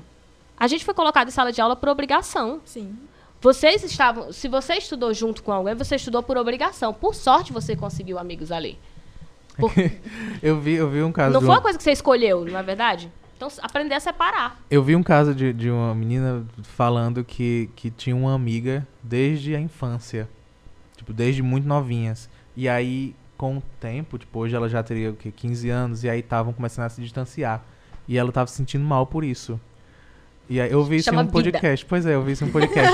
e a resposta da, da, da, da apresentadora foi algo sensacional. Ela disse: Olha, se vocês começaram a, a ter contato e ser muito amigas quando crianças, eu não acho nem que foi uma escolha de vocês. Exato. Provavelmente os pais de vocês Uhum. tinham amizade e vocês foram forçadas a estar juntas. Uhum. Então, quando o tempo chega e personalidades aparecem, é normal que vocês não fiquem juntas pra sempre, Uhum. porque as pessoas são diferentes. E, tipo, muita gente acha que esse negócio de ah, eu conheço ela há muito tempo, há muitos anos, desde criança, é motivo pra permanecer numa amizade Exato. que não vale a Não faz pena, entendeu? Sim. Que faz você ficar mal, Gente, isso que é não é... preconceituosa, que é horrível, mas nossa, não, eu conheço Mas ela eu há conheço, 17 Pois é. anos. Isso não é Gente, motivo pra você isso é ficar nem num casamento. Exato, imagina uma amizade que não é. Exato. tem um papel Tá escrito, ruim. não dá. Sinto muito. Você é tóxico, você faz mal. Exato. Você chegou na mal. palavra tóxica. É uma pessoa que me faz mal todo dia, mas não, conheço há 20 Ah, anos. Tudo bem. Ela não é tudo isso, porque eu conheço já Cara. tem 20 anos. Eu sei que ela é melhor do que isso. E outras pessoas que você conhece há dois dias faz mais bem a você Aham. do que essa pessoa que você Sim. conhece há anos. e é Vamos tão aprender a nos comum isso, desapegar. né? E algumas pessoas acham que eu tô sendo. Ai, Lívia não tem coração. Não, gente. Se você é só realista, É, falando a tipo, verdade. eu gosto dos meus amigos e eu cultivo as minhas amizades. Se, eu Agora, não- se parece que eu não tenho um coração com você, é porque você não é minha amiga. você pra mim é lixo. basica- Sinto muito. basicamente é isso. Tipo, Não fale o que você não eu quer. não vou cultivar uma amizade com uma pessoa só porque eu tô com ela, sei lá, há 20 anos, eu conheço há 20 anos. Uhum. A Rosângela falou: precisamos falar urgente, né? Assim, com urgência sobre inteligência emocional. Sim. Não tem. Mas Peguei no bem. Não Verde, temos, peguei. nem Não, ninguém tem, Não, gente. tem. E aí o Gabriel colocou que é verdade, que ele mataria, inclusive, muita amizade por aí. Ok, eu não tava incentivando a A ninguém gente a não matar. tá dizendo isso. Pelo amor, meu pai. Pelo amor de Deus, não vou dizer por aí que esse programa anda incentivando. Mas no sentido de vamos aprender Se que tiver como pessoas sair mudam. sem agressões, É, é Se tiver melhor. como só se afastar é ideal. tá tudo ótimo. E sem contar que assim, gente, amizade não precisa ser eu tenho que gostar de tudo que você gosta, né? Geralmente não é assim, De na novo, verdade. isso, nem o não é, a gente casamento só é. finge. Gente, Nem só- o a gente casamento finge é, muito, cara. Não é pra Eu não ser. consigo fingir, na verdade, mas. Iago sabe disso. mas é isso, a gente, a gente não precisa fingir. Não finja nada. Quando você tiver um relacionamento com alguém, não finja, gente. Nem que goste da pessoa. Isso é o Aham. pior. É. Eu acho que é o pior. Tem gente que muito- muita gente finge, Pois né? é. Isso é horrível. É, só não mais Os que dois. orgasmo, que tem gente que eu acho que finge mais. Pior ainda. Pior É. pros dois. Pros dois, inclusive. Então, Você assim, nunca não vai finjam. conseguir. e ele tá achando que tá fazendo bem. E ó, estou, o que é pior, porque você dizendo. reforça. Tipo, Exato. continua. Então, Tá nunca ótimo, vai, tá, nunca vai então. nunca vai melhorar. É, fingimento nunca vai funcionar. Não tem, não, não tem essa, assim. Então. Mas de novo, ó, pronto, a gente, a gente fez um 360 aqui. a Voltamos gente fez ao primeiro muito, ponto. cara. A gente voltou ao primeiro ponto agora. hum. É, não fingir não significa jogar tudo na cara da pessoa. Cara, é muito, é muito doido porque a gente fica tendo que costurar coisinhas. É. Assim, olha, gente, a gente tá falando isso, mas a gente não é coach. é. Aí depois, olha, gente. tá É muito A gente chato. não tá incentivando a violência, É porque- gente. De novo, a gente precisa tão urgentemente falar de inteligência emocional que a gente não consegue fazer 10 minutos de, de programa sem ter que se explicar. É. Porque o, o povo é idiota. E aí a gente fica tendo que. Mas é verdade. Às vezes coisas. é, se ofende por coisas que não fazem sentido. Eu acho, assim. e, não, e outra coisa, tipo, O famoso eu gatilho, né? fingi, eu, eu, Ah. eu decidi agora que não vou fingir na minha vida. Isso não significa que eu tenho que falar todos os meus ódios para com você. É verdade. De novo, a gente vai voltar para aquela ideia do comecinho de eu não preciso jogar no universo toda essa negatividade e esse ódio. Se eu acho que o seu desenho não tá bom, eu não preciso fingir que tá bom. Mas também eu não preciso dizer que é uma bosta total. Entendes? Sim, eu, espero tava refletindo sobre isso. Ouviu, Jennifer? Eu tava refletindo esse- esses dias sobre isso. Que muita gente, muita gente que eu sou amiga, amiga de verdade, tem outros amigos que eu não gosto. E eu realmente fingia que gostava dessas pessoas só pela conveniência, sabe? E isso não me fazia bem, tá porque olhando pra mim normalmente. tá não, tô falando porque eu tô engraçado. normalmente eram, pe- são pessoas péssimas. E eu fiquei, não, gente, eu não posso mais. Ai, é, é, é fulano. Exatamente. eu não posso mais tá trazendo isso pra minha vida, porque me faz mal, sabe? Aí, em vez de eu chegar nessa pessoa que é péssima e falar, ó, você é uma pessoa péssima, eu não, simplesmente me afasto, entendeu? E eu não, não me sinto mais na, na necessidade de ser amiga dessa pessoa só porque o meu amigo de verdade é. E Isso aí- é horrível, porque você acumula um sentimento que você não precisava não precisaria não precisa, acumular. E exato. gasta energia desnecessária. Gasta uma energia Então. desnecessária, Que não gente. vai E mudar nada. aí, isso, Patrick, é ligar o foda-se. É.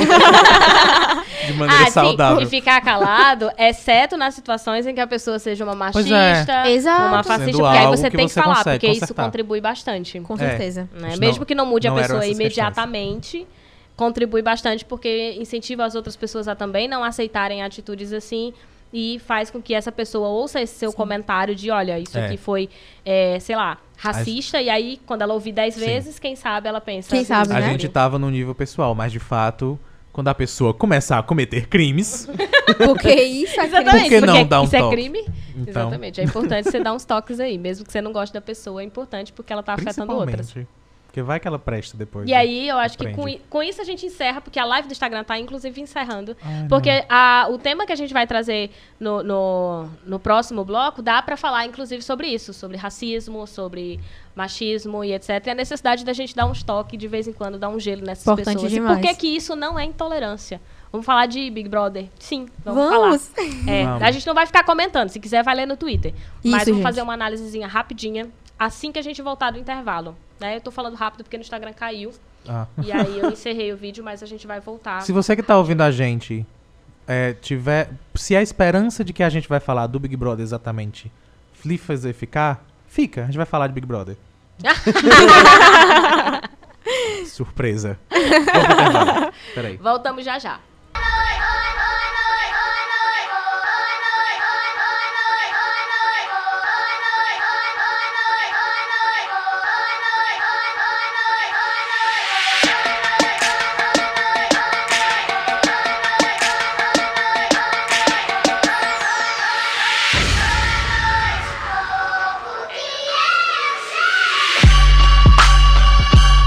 Aqui chegamos. Olha nós de volta. Voltamos, voltamos mesmo. Voltamos com Noite Adentro pela 106.5 FM, este é a Sons no site Cariri, mas também no arroba underline Noite Adentro, no Instagram, você pode ir lá, desculpa gente, eu falei inglês, no Instagram você pode ir lá e nos assistir, participar ao vivo, comentar, falar besteira, o que você quiser. Vai lá e comenta qualquer coisa, qualquer coisa que vier na sua cabeça. Nem, nem tava ligado o microfone. Vou nem ler. Não pode. Se for hate, eu nem leio. Manda amor e carinho. Pode também, que é, que é comentário, aparece como visualização. Hate da Mas audiência. vai. A Vai lá. audiência, é verdade. Sim, quiser comentar as novas polêmicas, a gente tá pronto. No Instagram. E nós voltamos com o Noite Adentro. Fica por aí até o final, porque vai ser um negócio sensacional. A gente vai falar de Big Brother, as nossas opiniões sobre cada um dos participantes. que a gente muito assiste. Né? e no final a gente vai sortear uma caixa de clipes. Então fica por aí, não pode perder. não Iguais a como. esse que tá na orelha do João. Eu tô com o clipe na orelha. É de Natália, na Eu- verdade. A pois gente é. colocou. Tá com 15 minutos. Esse menino morrendo de medo, achando que não ia dar um certo. pouquinho deu certo. Gangrenar a minha orelha. assim, o negócio vai sujo que ela achou no chão. Que eu não faço pelo. E o outro é um parafuso, tu viu? Não, tinha visto ainda não. o outro é um parafuso. Um Perfeito. beijo, mãe. A gente volta agora diretamente para Portugal. Com isso, não vai cair no. Não?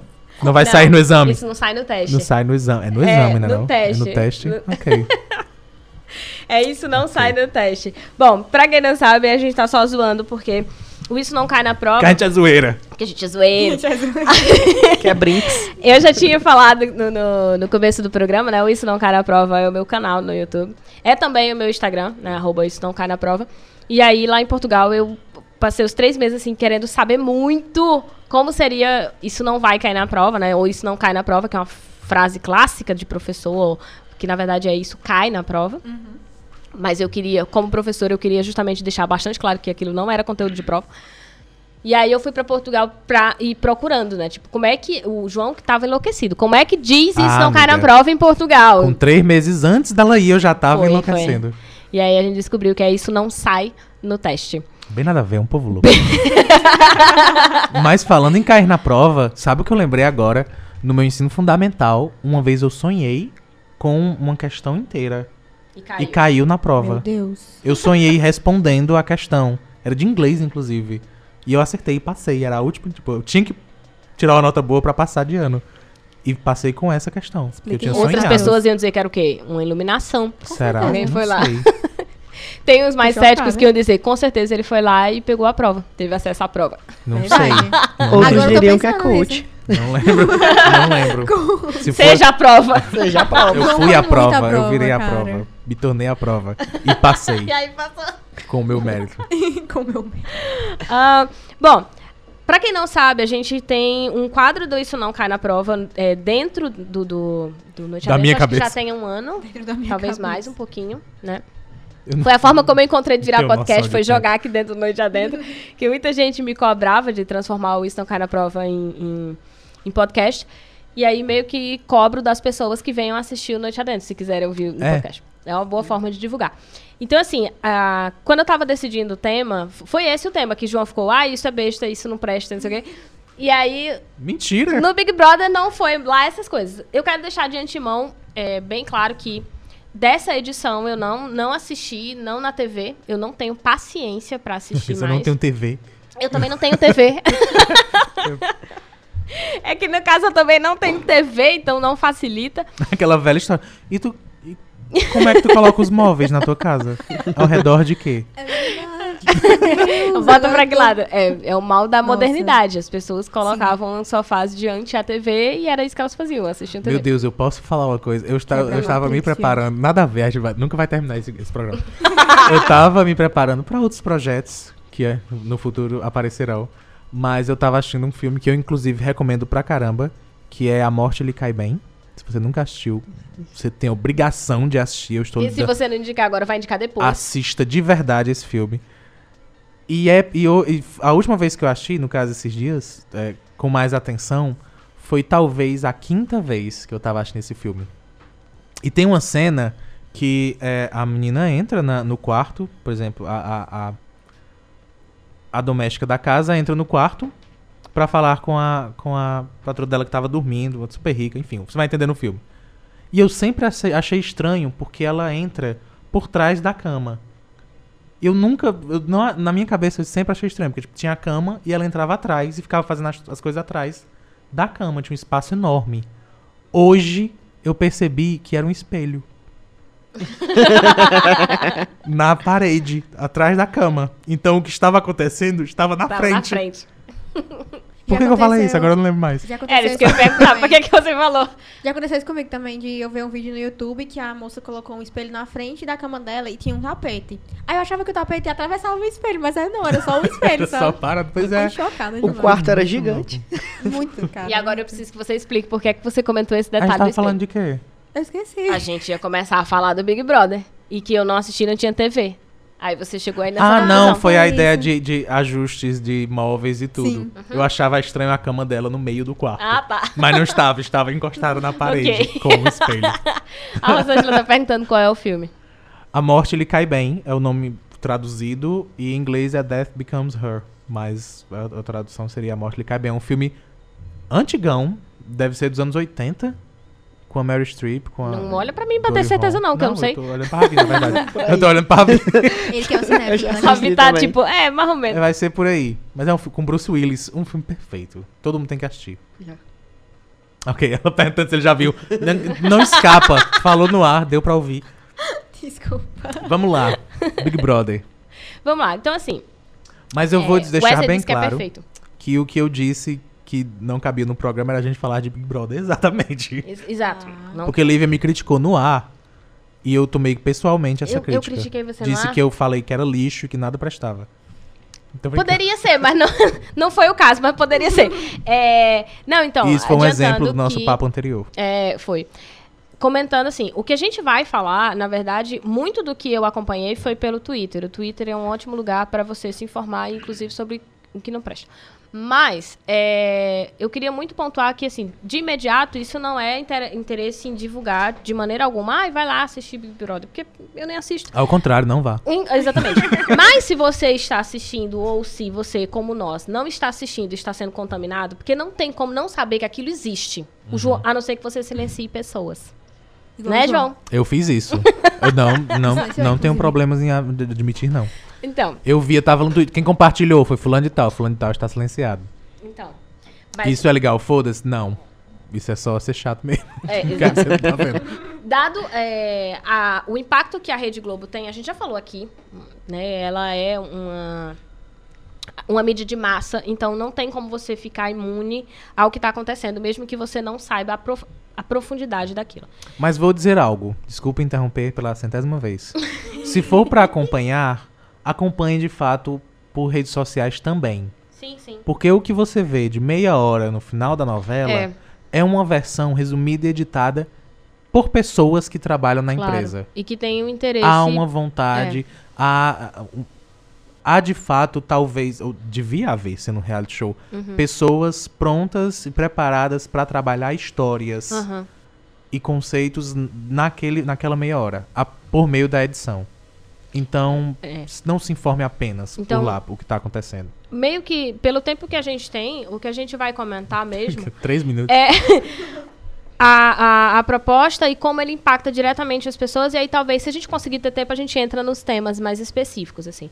O Big Brother não é uma coisa nova. Né? Não é uma proposta nova, já existia literaturas e literaturas falando sobre isso, e não necessariamente sobre um reality show que colocasse pessoas vivendo e outras pessoas assistindo. Mas como a gente tem transformado a nossa vida num verdadeiro espetáculo, que não precisa ser só dentro do Big Brother. A gente faz isso nas nossas redes sociais, a gente faz isso quando a gente lê matérias sensacionalistas que, nossa, fulana saiu do aeroporto com tal roupa, não sei o que, não sei o que. A Então- gente faz isso quando chega pra coleguinha e diz: Tu não ficou com raiva da pessoa que te demitiu. Sim. Sabe? Transformando detalhes que são. Coisas que são detalhes na nossa vida, mas que, que muitas vezes se transformam num grande espetáculo. Então, isso já é uma coisa que já estava na teoria há muito tempo, já se estudava há bastante tempo para tentar entender os comportamentos humanos. E aí, o Big Brother, eu lembro que quando começou, eu era muito nova e eu assistia porque eu tinha interesse em comportamentos humanos. Eu ainda não sabia disso. Hoje eu tenho é, consciência suficiente de entender por que, que me chamava tanta atenção e por que voltou a me chamar a atenção. Lembrando, como o João falou, eu não assisto a versão editada da TV. Então, o que eu consumo é o que está na internet. O que está na internet tem gente que assiste o dia inteiro, porque tem aquele negócio do pay-per-view lá, né, que você paga. E colocam imagens que, inclusive, nunca foram para TV. Então, talvez eu até saiba mais do que alguém que acompanha só pela TV. E o que eu quero colocar aqui é, nessa edição, houve muito, está tendo, na verdade, né, porque ela começou agora, é, uma discussão muito forte sobre feminismo, sobre.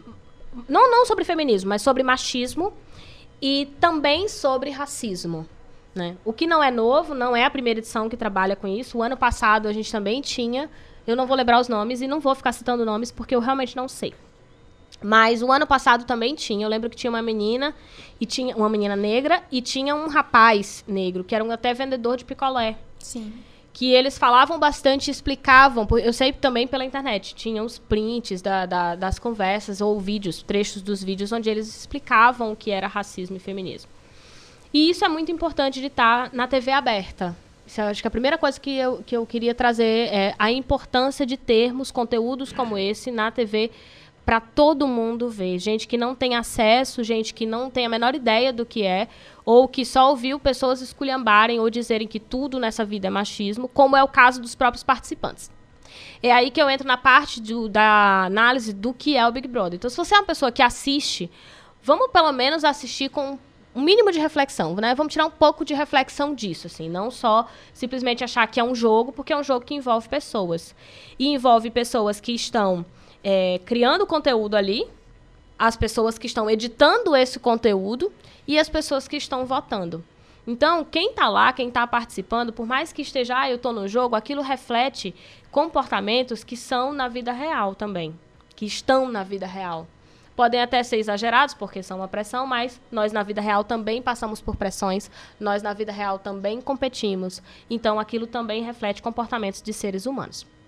E aí essa edição me chamou a atenção em especial porque ela é o verdadeiro retrato do povo brasileiro no sentido do machismo. Ela tem altos exemplos para a gente observar como funciona, é, como é estrutural o machismo, como a gente cai em cima das mulheres para falar que elas não, não sabem nada e como a gente tem peninha dos homens. Então, por exemplo, tem um cara que ele, quando estourou a bomba, porque para quem não sabe vai pesquisar depois, mas estourou uma bomba lá é, uma bomba de um, de um assunto, e aí os caras foram descobertos que estavam com tal plano de sedução.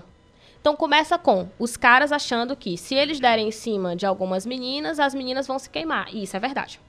Porque quem vai se queimar vai ser a menina. Mesmo que o cara esteja namorando e ela namorando, vai queimar pra menina. Depois que eles são descobertos, é, o que acontece é, eles começam a negar que aquilo existiu a ponto de acreditarem que realmente eles nunca falaram aquilo que foi falado. E por que, que não é loucura? Por que, que aqueles caras não estão simplesmente fingindo que, é, que não falaram aquilo? Porque é natural. Para eles é muito comum falar aquilo no dia a dia e ninguém parar para observar que eles estão sendo machistas. Então eles nem lembram que comentaram certas coisas, sabe? Eles nem lembram que organizaram e eles acham que aquilo é normal. E a parte que eles lembram, eles vão negar porque eles sabem que eles vão se ferrar.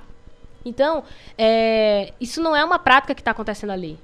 Sabe? Tem diversas situações, eu já passei por diversas situações, conheço pessoas que já passaram por diversas situações, onde os caras simplesmente dizem, não, não fiz isso, isso é besteira, se a menina. Aí começa a dizer que a menina tá louca, né? Que a menina não fez isso, que foi o que começaram a acusar as meninas da casa. E era também antes disso, na verdade, Lívia.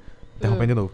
É, o que sempre me chama a atenção também, vai chamar também a atenção quando a gente vê aqueles prints de um cara dando em cima de uma menina e a menina não quer e aí ele começa a xingar, Sim. Me, me, me chama a mesma atenção nesse plano de sedução. Uhum. A ideia, a pretensão na cabeça de todos eles de que se eu dar em cima, ela vai querer. Sim. De ai, não existe essa, a possibilidade. Não existe a possibilidade dela não querer. Não, se eu vou, exato. ah, eu não fiquei porque eu não quis. Uhum. E eu tô usando palavras suaves, porque não foi isso que foi dito. Ah, eu não, né, não peguei porque eu não quis. Ou cadê as meninas mais novas? Quer dizer, é, existe a, a, ideia de que só pode, é, com certeza elas vão me querer. Sabe? Não, não, não tem a possibilidade de alguém não me querer. Como assim alguém não me quer, né? E aí tem alguns comportamentos ali que eles são, que eles demonstram o que a gente vem falando aqui no programa diversas vezes, assim. Um deles começa a ofender de maneira absurda e fique à vontade, Natália, para interromper quando Tudo quiser. Bem. Ravi também. É, eles come ele começa a negar, e aí tem um que finge que é o bonzinho que entende todas as mulheres, que é o que agora tá. que deu um beijo agora na outra menina.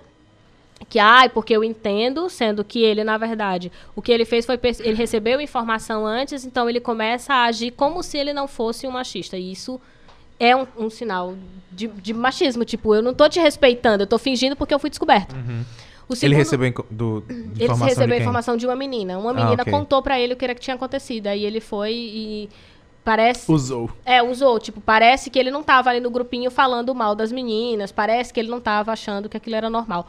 Quando, na verdade, foi ele que disse que a menina ia se queimar, ia se desestabilizar e que o cara tinha que aproveitar isso e fazer isso com ela. Aí vem um outro cara e diz assim: ah, aquela menina é louca, eu tô certo, eu vou provar. Aí tem um momento que um dos personagens, ele fica desesperado, ele tá tão desestabilizado que eu lembro que no Twitter as pessoas começaram a dizer que ele tava doido e ele precisava de psicólogo. Aquilo não é loucura, gente. O nome daquilo é desespero quando você é descoberto. Então, eu costumo dizer assim: as pessoas falam, "Quan- quer saber quem é uma pessoa de verdade? Dê poder a ele.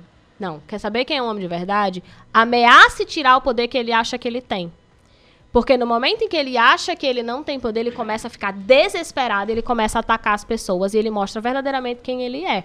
Então ele vai começar a dizer que a menina é doida, ele vai querer convencer, porque tem uma cena de um cara que ele chama aquela Bianca? Bianca. Ah, é, Bianca. É, e aí chama e começa a questionar assim: ah, mas você tem certeza? Você acha que eu faria isso? Olha no meu olho, você acha que eu sou capaz disso? O nome disso é pressão psicológica. Eu, eu acho muito, cara, muito simulado esse cara.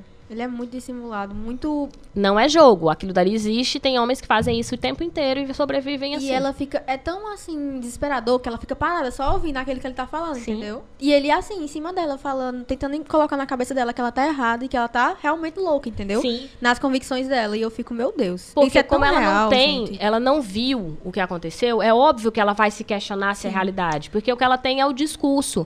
Então ela ouve as meninas que estão falando uma coisa, ela ouve ele dizendo e ela tem que acreditar em alguém. Então pra ele é muito fácil dizer: "Ah, você acha mesmo que eu fiz isso?" Você acha que se eu fizesse, olha, lembra de mim, você sabe que eu gosto de você, aí começa a justificar. Eu trabalhei com não sei quantas mulheres, eu, eu não sou machista, eu tenho uma mãe. Gente, todo mãe. mundo tem mãe. É isso, cara. É exatamente sabe? isso. E todos esses discursos foram falados lá dentro. Todos esses discursos estão sendo usados lá dentro. E essa, na verdade, talvez seja a frase mais incrível, usada da maneira mais incrível. Você acha que eu faria? Porque isso Sim. não diz nada sobre ele. Sim, É apenas sobre ela. exato, porque é ela quem tem É que ela achar que alguma acha, coisa. exato. Então, isso não demonstra quem de e fato qualquer ele é. resposta soa negativamente. Sim. E aí tem um outro perfil de, de machista que tá rodando lá, que é o do cara que tá super odiado, que vão dizer que ele vai agora pro paredão, que cresceu, inclusive, a popularidade dele. Sim. e Sempre não assim. é surpreendente. O cancelado sempre Sabe? ganha mais seguidores, Por- né? É, isso. então, porque o que acontece?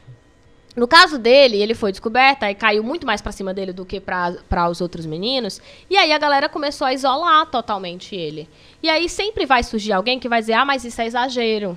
Ai, mas já estão pegando pesado demais. Ai, mas tadinho. E aí acontece o que a gente chama de efeito rebote, né? Que a, a galera começa a apoiar o cara que fez, esquece o que ele fez, porque diz: não, ele não merece tudo isso. Vocês estão batendo na mesma moeda, vocês estão errando.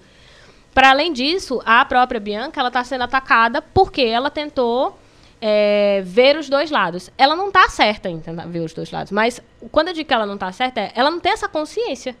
E quando ela fez, ao invés das pessoas entenderem que ela precisa aprender, simplesmente atacaram quem? Mais ela do que os caras que foram machistas. De novo, a culpa caindo muito mais sobre ela, porque ela está perdendo seguidores. Ela perde números. Ai, porque ela ficou preocupada com seguidores. Claro que ela ficou preocupada com seguidores. É óbvio que ela ficou. É pra É isso que ela produz. Ela produz pro povo, sabe?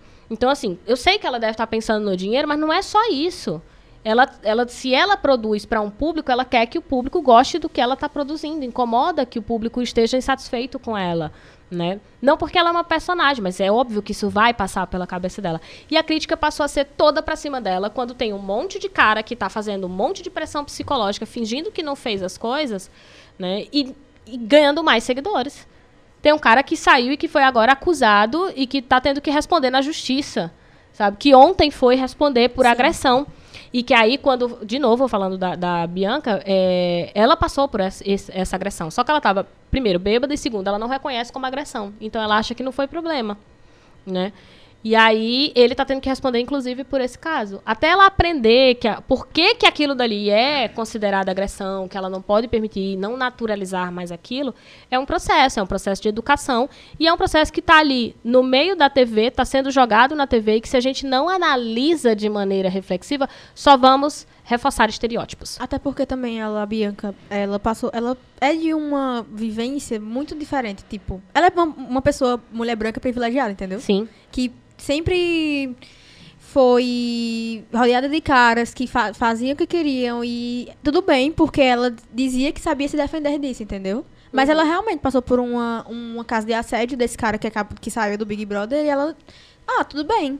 Como se aquilo fosse tudo bem, entendeu? E todo mundo aqui fora, meu Deus, não, ele precisa ser julgado, precisa ser.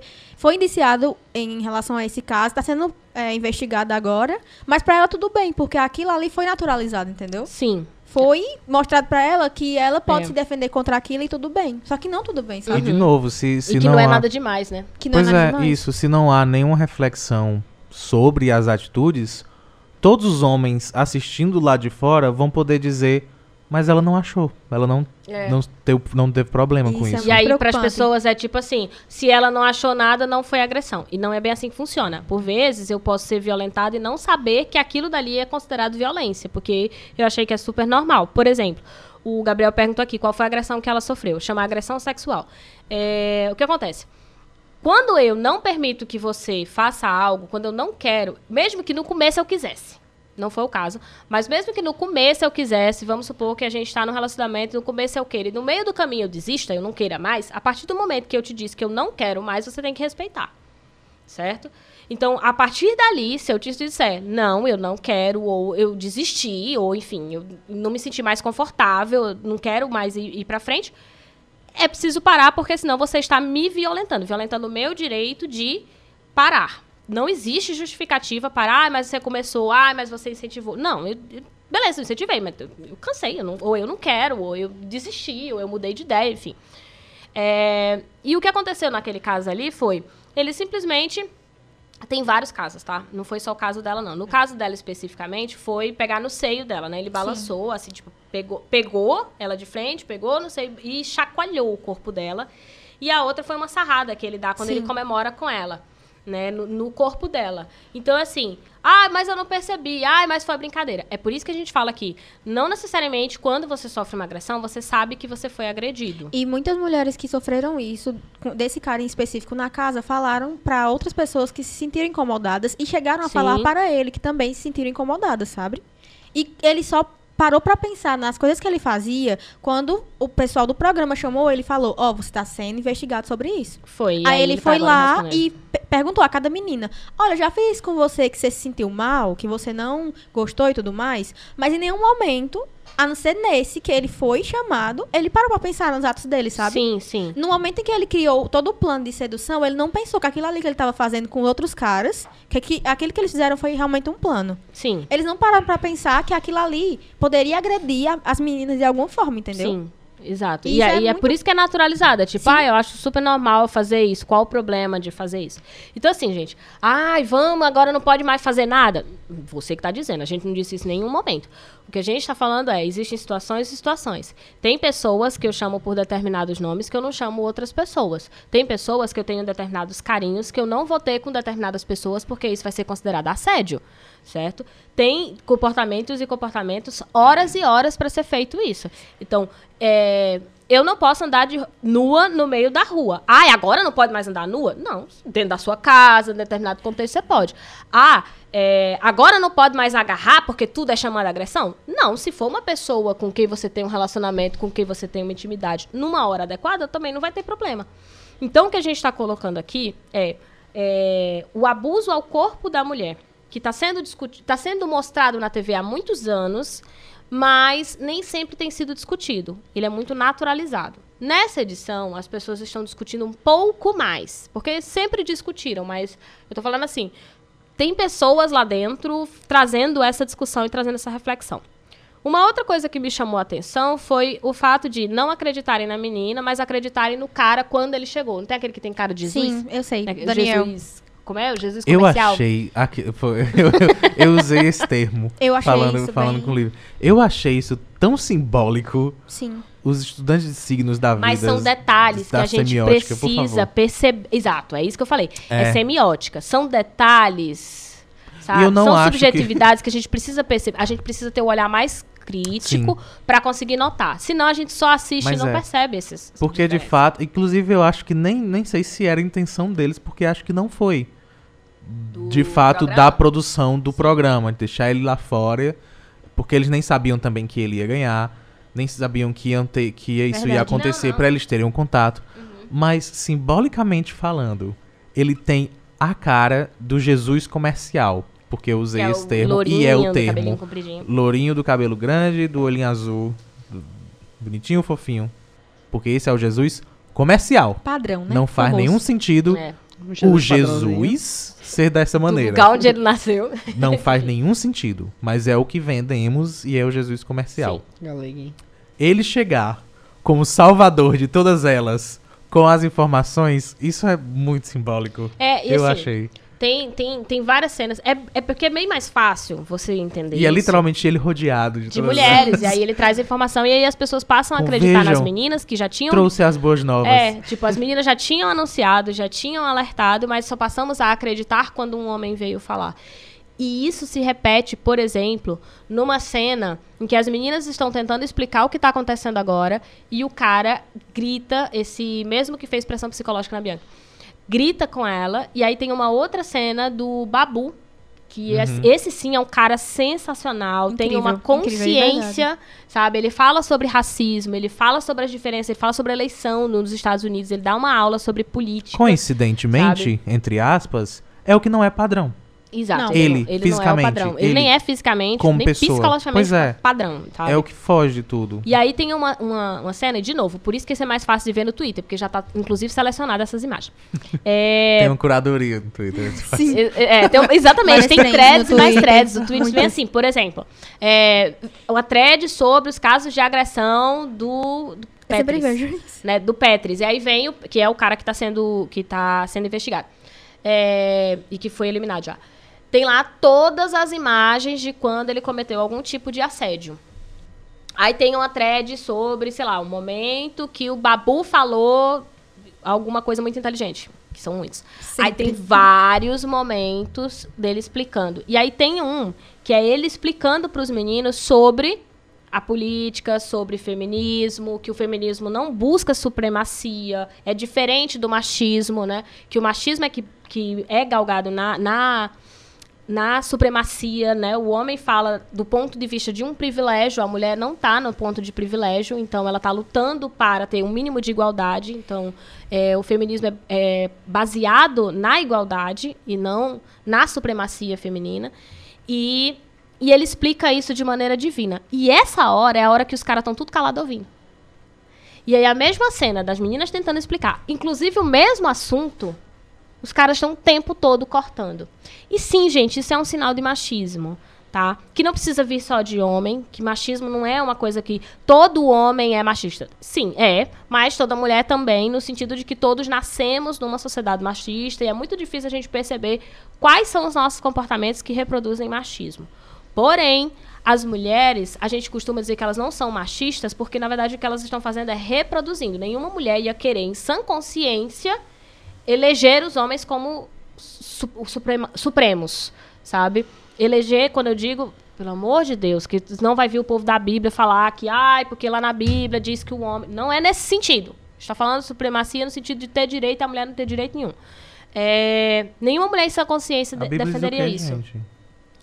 Tem uma parte da Bíblia que algumas igrejas interpretam que o homem precisa prover e a mulher tem que aceitar Ah, mas casa, não. casamento. Se vier, a gente taca com a Bíblia na sua cabeça. Inclusive, Não- tem várias. Tem várias não, mas tem um youtuber em específico que eu tava vendo há, há uns dias, que ela fala que não tem como o feminismo andar de mãos dadas com a Bíblia, por causa desse tipo de coisa. Eu fiquei. Sim, sim. Caramba. Bom, mas, Mas aí, enfim, a gente vai Outra coisa, entrar né? em outro. Pois é.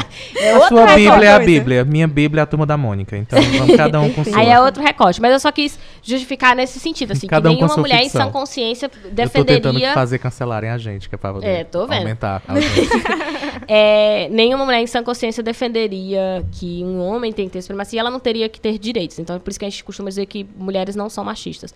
Mas os homens, eles podem se desconstruir, eles podem aprender. Que é o exemplo que eu falei do, do Babu lá dentro, né? Que ele tá como o personagem que está em construção, em desconstrução e construção o tempo inteiro. Que sabe que precisa escu- escutar, que sabe que precisa rever seus comportamentos, que não é simples só, assim como a Bianca, né, como menina, também precisa rever os seus comportamentos. É um momento em que a sociedade hoje, o século XXI, na verdade, é um momento onde a sociedade é, precisa começar a repensar os seus comportamentos. E isso passa por ouvir ouvir mais, entender mais, entender por que, que você ofendeu. Quando alguém te diz algo e diz que você ofendeu de determinada, determinada maneira, calar a boca e refletir sobre isso, sabe? Que é inclusive uma fala que o Babu fala lá no. no- no- eu vi, de novo, eu vi no Twitter. Eu vi o vídeo completo. né? Mas Ah, que. mas foi um vídeo. Exato. E que não foi só lá. Sabe? Não é só lá. Isso já é falado na sociedade brasileira, mas é abafado, porque as pessoas acham que é mimimi. Como, de novo, tem essa galera que agora tá achando que é barulho demais e tá simplesmente exaltando um dos caras que é mais atacado lá dentro, que é o que tá isolado. Que é Adson, acho. É, o Watson. Né? E aí, assim, a gente tá falando nome que é pra poder vocês marcarem quem são os machistas. Então, é assim. porque, tam- além de tudo, além de já socialmente, já desde antes, o homem estar numa posição socialmente superior, porque a sociedade é machista, além disso, nós temos, nós elegemos Sim, pessoas com esse mesmo pensamento. exato. Então nós já estamos social e politicamente com essa mesma ideia, Sim. que já era poderosa o suficiente.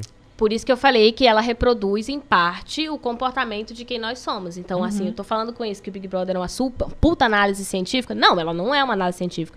Ela é um, é um recorte da, da sociedade, com muita edição, obviamente, mas que nos permite, já que estão assistindo, pelo menos avaliar um pouco sobre nós mesmos, sabe? E aí, um último caso, que é o caso desse Atos, quando ele diz pra, pra menina, que ele fala assim, pra Marcela, que ele fala, ah, é... Isso que vocês estão fazendo comigo, isso de isolar os caras e tal, não sei o quê, é racismo. Ai, gente. Aí lá vai eu ter que explicar que raci... o que, que é racismo, gente. Quem disse isso? O... Um cara branco O- o- privilegiado apenas. É, um cara que você branco privilegiado. O outro, o, É, tipo, que tá sendo isolado e agora Ah, aclamado o por boa isolado. parte da Sendo população isolado por brasileira ter sido aqui. machista e Ah, horrível. Jesus. Sim. Aí Porque ele ele, falou acha que... que... ele não tá sendo isolado, não é, por, é, não é, é porque as meninas Não é são por ruins, entendeu? Porque as É. meninas Pronto. são péssimas pessoas. Exatamente. E isso é uma característica tá pra gente conseguir começar a identificar o que é o cara machista. Pois é. Que é o que vai dizer que a menina é doida, pra poder dizer que é mentira. Não, ela é louca. Você não tá vendo como ela tá histérica, ela Sabe- veio gritando. Inclusive, quando as meninas foram tirar satisfação com ele sobre todo esse plano que eles fizeram, meu Deus, elas, é, el- eles realmente acharam que elas eram malucas e tudo Sim. mais, que nem queriam conversar com elas sobre, sabe? Porque realmente elas descobriram tudo que eles fizeram. E O eu fiquei, outro- meu Deus. é, o- a outra característica de um comportamento de um cara que é muito machista, que eu acho que não tem nível de muito machista, mas enfim, um outro comportamento que é perceptível é quando ele começa a culpabilizar a pessoa que sofreu a- o tipo de agressão. Então ele começa a dizer pra ela, é, olha, você é louca, você não tinha que fazer isso, ou eu não mereço isso. Ah, mas você está afetando a minha mãe, eu tenho um filho lá fora, você tem que ter cuidado com isso. Que, de novo, ele não tá falando dele. Ele tá falando dela, tipo, ó, você tem a responsabilidade, então eu errei, eu não assumo que eu errei e eu ainda jogo pra você que foi lá me denunciar que você tem que ter a responsabilidade porque eu tenho um filho. Não, amigo, quem tem que ter responsabilidade é você, foi você que errou, você que arque com a consequência. Se tivesse pensado que você tinha um filho, sabe? Os ca- Quantas vezes a gente vê na internet, a mu- ai, a menina vai acabar com a carreira do cara. Primeiro que não acaba. Neymar tá aí pra provar isso. O goleiro Bruno tá aí pra Pois é, provar goleiro isso. Bruno. Obrigada, porque foi melhor Ronaldo ainda. tá goleiro Bruno tá isso. aí pra provar isso, sabe? Não acaba a carreira do cara. Segu Era mesmo pra acabar, porque quem tem que se preocupar com a carreira dele é ele. Sabe? Esses montes de jogador que teve um agora que eu esqueci o nome, que eu devia lembrar. Que ele é, agrediu a mulher e ela tava com stories mo- mostrando, gritando, pedindo Sim. socorro no Instagram. E ele gritando na porta e ela com o olho machucado. sabe? E ela dizendo que ele tava. E dava pra ouvir ele dizendo assim: é isso que você quer pro seu filho? É isso que você quer pro seu filho? Nada, meu amigo. É isso que você quer pro seu filho? É agredir a sua esposa ou agredir a mãe do seu filho, se não for sua esposa, sei lá. E deixando bem claro que as mulheres, elas pensam nisso de. Ai, não quero acabar com a carreira dele. Na hora de denunciar, não é porque elas gostam de, de agressão e de. Porque muita gente acha, Sim, ai, não sim. denuncia porque gosta de apanhar. Gosta de não, apanhar gente. e tal. É porque é todo um histórico de pressão psicológica que a mulher passa que é muito difícil você pensar em outra coisa, sabe? Você pensa no seu filho também, você pensa em si mesma. Porque a, a partir do momento que você é, chega a denunciar, a, a agressão não acaba aí, não. É. Muitas vezes até piora, né? Sim, e a- mesmo porque, vamos supor que o cara seja preso, é, existe também a culpa e a, a sensação da mulher de será que eu fiz a coisa certa? E a pressão dos familiares Toda e dos amigos. de todo que, de mundo. novo, quando a gente volta pro Big Brother, é o caso da Bianca. Sim. Que ela tá, tipo, será que eu fiz certo? Então ela começou a acreditar nas meninas. Não importa se foi preocupada com os seguidores ou não, não importa se aquele choro dela foi verdadeiro ou não, mas ela começou a acreditar nas meninas. E aí vem os caras de novo, olha, mas você fez isso, você tem que considerar isso, e ela tá naquele impasse de eu vou pra onde? Porque ela, na verdade, foi, ela sofreu uma pressão psicológica. Quem tá aqui fora sabe quem foi que disse a verdade e quem não foi. Mas se coloca no lugar onde você não tem essa informação. É muito difícil para essa mulher tomar uma decisão. E se ela tem um relacionamento afetivo com esse cara, é mais difícil ainda. Porque ela vai acreditar em quem? Na amiga que foi falar ou no cara com quem ela tem um relacionamento há anos. Sabe? Se ela criou um vínculo afetivo, é muito mais difícil para ela romper psicologicamente.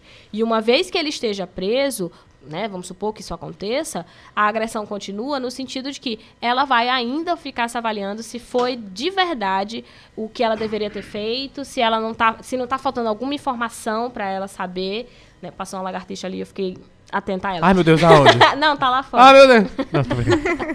Aí eu me desconcentrei. Mas, é, enfim, eu, eu trouxe o tema porque, assim, é algo que eu tô vendo que, por mais que eu não assista TV, não tem como, só tem isso na internet, só tem isso no Instagram, com um pouco de atraso, porque o Instagram chega coisa atrasada. Sim. Só tem isso no Twitter, então eu tenho a certeza de que tem muita gente que tá sabendo o que tá acontecendo. Então, que pelo menos a gente usa essa informação para aprender a reconhecer isso, aprender a discutir sobre esse assunto, aprender a repreender atitudes como essas, porque quando muita gente começa a repreender esse tipo de atitude, o cara entende que ele precisa mudar. Isso não é, gente, intolerância. E aí eu encerro com a história do paradoxo da intolerância.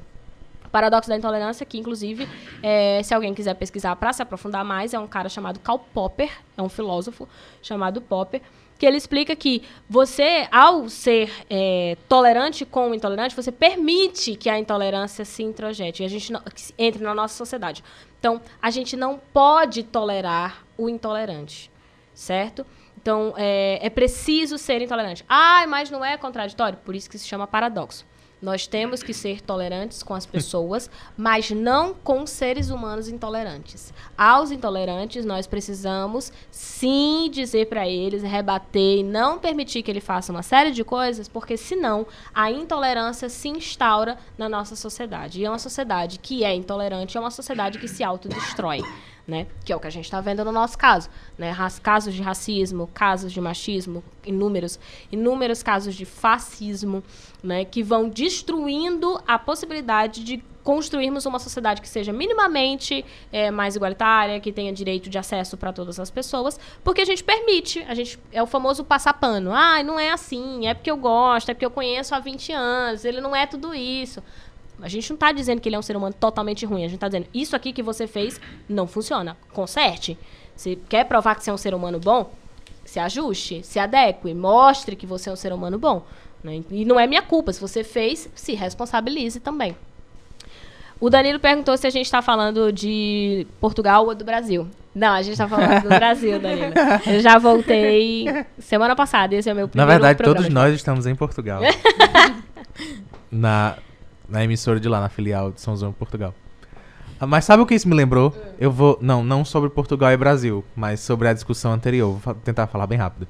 Toda a ideia, tanto do paradoxo da, da intolerância, quanto o cara que no final tava dizendo que, que isso era racismo contra ele. Nossa. Apesar de fazer Meu Deus, zero cara. sentido. Isso me lembrou um E vídeo. se vocês quiserem, a gente pode de novo falar sobre racismo. A gente- Acho que a gente já falou nesse programa a diferença de racismo e preconceito, mas a gente pode voltar a Débora, falar, gente. fica aí. Pergunta. Débora, Débora acabou, de- me informou que ela ouviu todos os programas novamente enquanto a gente estava em recesso. Meu Deus. Então eu vou, vou, Maravilhosa. vou perguntar. A gente já falou sobre racismo? Se sim, não tem problema, gente fala de novo. É, Mas se não, a gente tem fala pela problema primeira vez.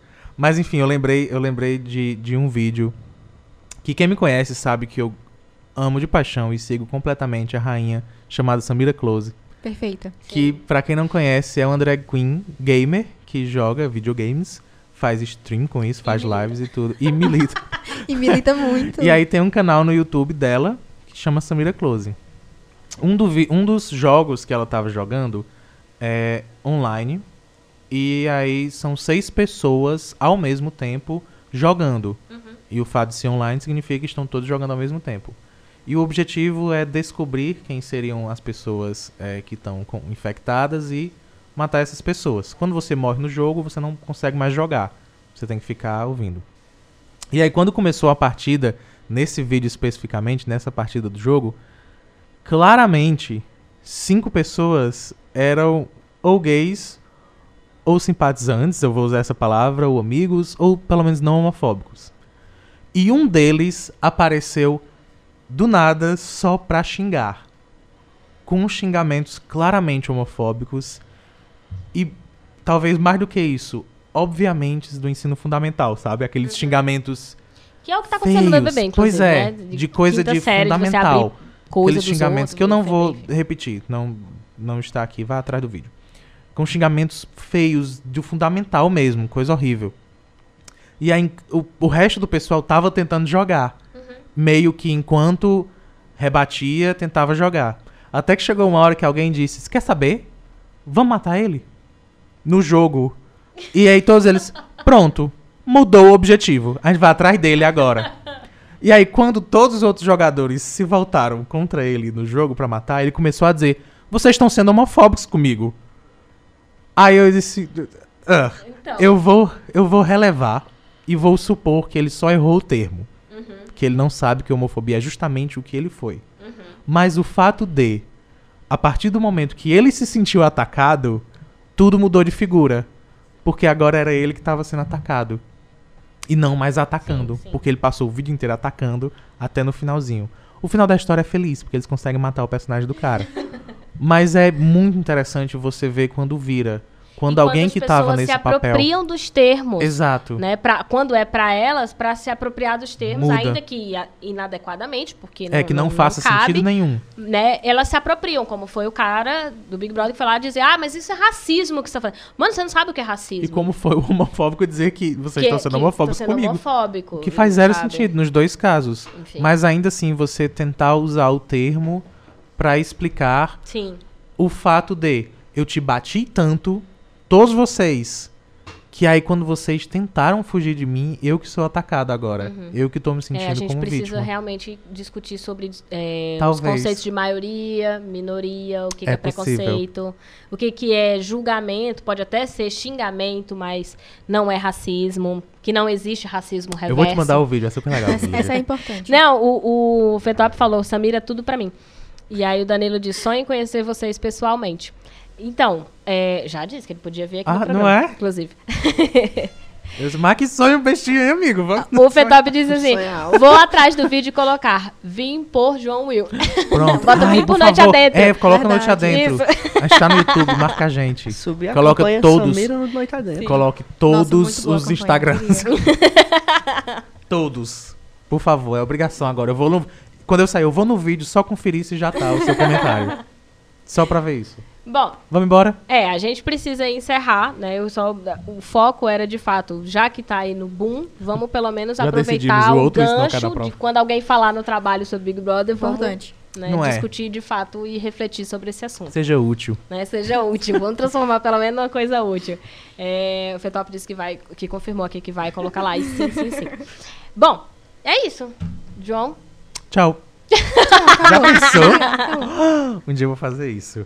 Pessoal, antes de mais nada, Natália, microfone está aberto, tá? Tá sim. Sim. Tá. Pra, o que- pra comentários, é, absurdos, perguntas, o que você quiser falar agora, o Então, momento é gente. seu. Agradecimentos, cobranças. Eu queria agradecer. Foi bem diferente, né, do resto do programa. Pode falar agora. Eu queria agradecer por, pelo convite de vocês. Eu fiquei muito feliz de ter conversado essa noite aqui, né, com vocês. Porque foi muito enriquecedor, muitas coisas eu aprendi aqui. Espero que vocês também tenham aprendido algo comigo. Com certeza. E... Enfim, Pelope co- comenta lá. Samira nos nota. Nós somos muito, muito fãs da Samira. Samira Ah, no. Noite Adentro, já mandei subir a tag. Para, Ai, eu choro. sonho. Eu choro. Subir a tag no Ela é cearense, eu vou só jogar essa. Verdade, ela é ela é cearense. cearense. verdade, ela é Eu vou cearense. jogar isso, O sabe? que é no Deus, Cariri nas férias em Fortaleza? Para. para. Não me faz sonhar, eu choro. Aqueles. Ravi Garcia. É isso, se despeça, só joguei. O programa é assim. Obrigado por me Por chamar nada. pra participar hoje. E eu- foi muito de supetão, não sei o que, Tá o que responder. Mas eu vou aproveitar, Hum. divulgar o Instagram de Natália de Lima. Que ela não E já fez que ela isso. não divulgou, né? Ela não divulgou. fez isso, claramente. Ah, é... Enfim, posso falar? É. É, De- não, tá, é deixa. Era o que- seu local, na verdade. Era. Deixa- É só que eu tenho. Eu gosto de compartilhar as coisas que eu amo nas redes, socia nas redes sociais, porque eu acho que a melhor forma de usar a rede social é falar das coisas que gosta. Então, eu tenho um Instagram que é sobre resenhas de livros e de várias outras coisas, sabe? Então é isso, arroba irregulary no Instagram. Me sigam. rego. Lady. Rego, ok. Lady de Lady. L-A-D-Y. Isso. E. E rego leite. é porque pra, né, pra pessoa saber escrever. Mas é isso. Faz um Obrigada teu, por me Lívia. quê? Aí tu coloca e rego leite. Nossa, perfeito. Eu ia amar, bicho. Por eu ia amar nada. muito. Obrigada, João, por É o tudo. novo Isso Não Cai na Prova. É o, novo. é já tá quadro. difícil de. É outro é, só sou o quadro. quadro, exatamente. Quadro. E já tá difícil administrar isso no cara quê? prova Faz sozinho. Zero sentido isso. Lívia Leite. Agora sim, nossa, e rego leite. Lívia Leite. Regulate, vai. Gente, uma boa noite pra vocês. Se você não está no podcast, boa tarde, boa madrugada, o que quer que seja, porque eu não sei onde é que você tá. Só comenta pra gente se você assistiu, se você gostou, se você veio até aqui. Ouve os próximos e se você nunca ouviu os nossos podcasts também, ouça. Saiba que estamos ao vivo sempre às 7 da noite, aos sábados. A partir de agora sempre, né, João? É. às 7 horas da É, noite sim. na São Sat, na 106.5, mas também é, pelo Instagram underline Noite Adentro. Se você quiser seguir também o Isso Não Cai na Prova, de antemão eu já agradeço. O Isso Não Cai na Prova tem como rede social tanto o, tu- o Twitter é Não Cai na Prova, porque não coube o isso. É sempre arroba não cai na prova, mas os demais são Isso Não Cai na Prova, tanto no YouTube como no Instagram. Tem no Facebook também, mas aqui no Cariri não é tão popular o Facebook. Descobri que em outros lugares do mundo são, é muito popular. Inclusive, Ah, não em é? outros lugares do mundo, tipo, Brejo Santo já é. Ok. Mas, Não, com certeza é outro lugar mas no. Cariri, o, o, o Instagram é bastante forte. Mas tem, tem Isso Não Cai na Prova para todos os gostos. Então, se quiserem seguir e assistir vídeo, tem vídeo toda quarta-feira. E no momento eu tô postando os vídeos da viagem ainda, né? Tem bastante coisa para postar. Mas tem outras reflexões, tem vídeos da gente sentado discutindo, enfim. Passem lá para assistir. Gente, olha que absurdo. Hum. Natália vai ter o Instagram, tem o Instagram dela que a gente vai. Tem o Irregulade. Lívia tem isso, não cai na prova em todas as redes sociais. O Noite Adentro é arroba underline Noite Adentro no Instagram e no Twitter. No Facebook tá lá Noite Adentro. Uhum. Eu sou João Pontuil no, no Instagram. A gente facilita tanto pra vocês. Nossa, sim. Isso é verdade. Olha a quantidade de opções. A gente A facilita gente deixa de gravado verdade. pra vocês. cara. Meu Jesus. Por nada. E aí, por isso, vocês têm a obrigação de seguir todo esse pessoal, todos nós, ajudar a gente com comentários positivos e lindos. E é isso. Muito obrigado a quem ficou até agora. O botou boa noite, gente. E Ah. Boa noite, gente. noite. Muito obrigado a todo mundo que ficou, onde quer que você esteja. Valeu de verdade. Segue a gente no arroba underline noite adentro pra você ficar Vetop sabendo. não tá deixando a gente é embora que- dizendo. Menino, Ravi desliga, tem um bloqueia. Insta de fotos. Fala, Ravi. Quem fez, gente? Era o teu local de fala. É verdade, né? Tu Eu falou tenho o outro. meu Instagram de fotografia, que eu só posto as fotos pra minha divulgação, que é Ravi Garcia Fotografias. Como Mas- que é um, um Instagram pra divulgação e tu não divulga? Tá errado isso aí. Tá Eu uso ele, errado, ele tá parado faz seis meses. Pois vamos voltar. Daqui, todo mundo Verdade, tira é foto muito aqui. bom. Vai tirar foto da gente. é isso. Aquele Tem. jogo aí. Fica aí, no ar. É Tá isso. gravado. Tá gravado. Mas enfim, olha, mais um pra você seguir. A gente facilita muito, de verdade. Mas valeu mesmo você que ficou por aqui até aqui. Segue a gente no arroba underline noite adentro. pra ficar sabendo o que, é que, o que é que a gente faz durante a semana e o que é que tem próximo, próximo sábado, às 19 horas, quando a gente volta. Pessoal, muito obrigado a quem está aqui presente. Sim, muito obrigada. Valeu a quem ficou a na live. vocês. E a gente volta próximo sábado, às 19 horas. Um beijo a todo mundo. Façam a Samira Close notar a gente. E é isso. Tchau. Ai, meu Tchau, Deus. gente. Boa noite.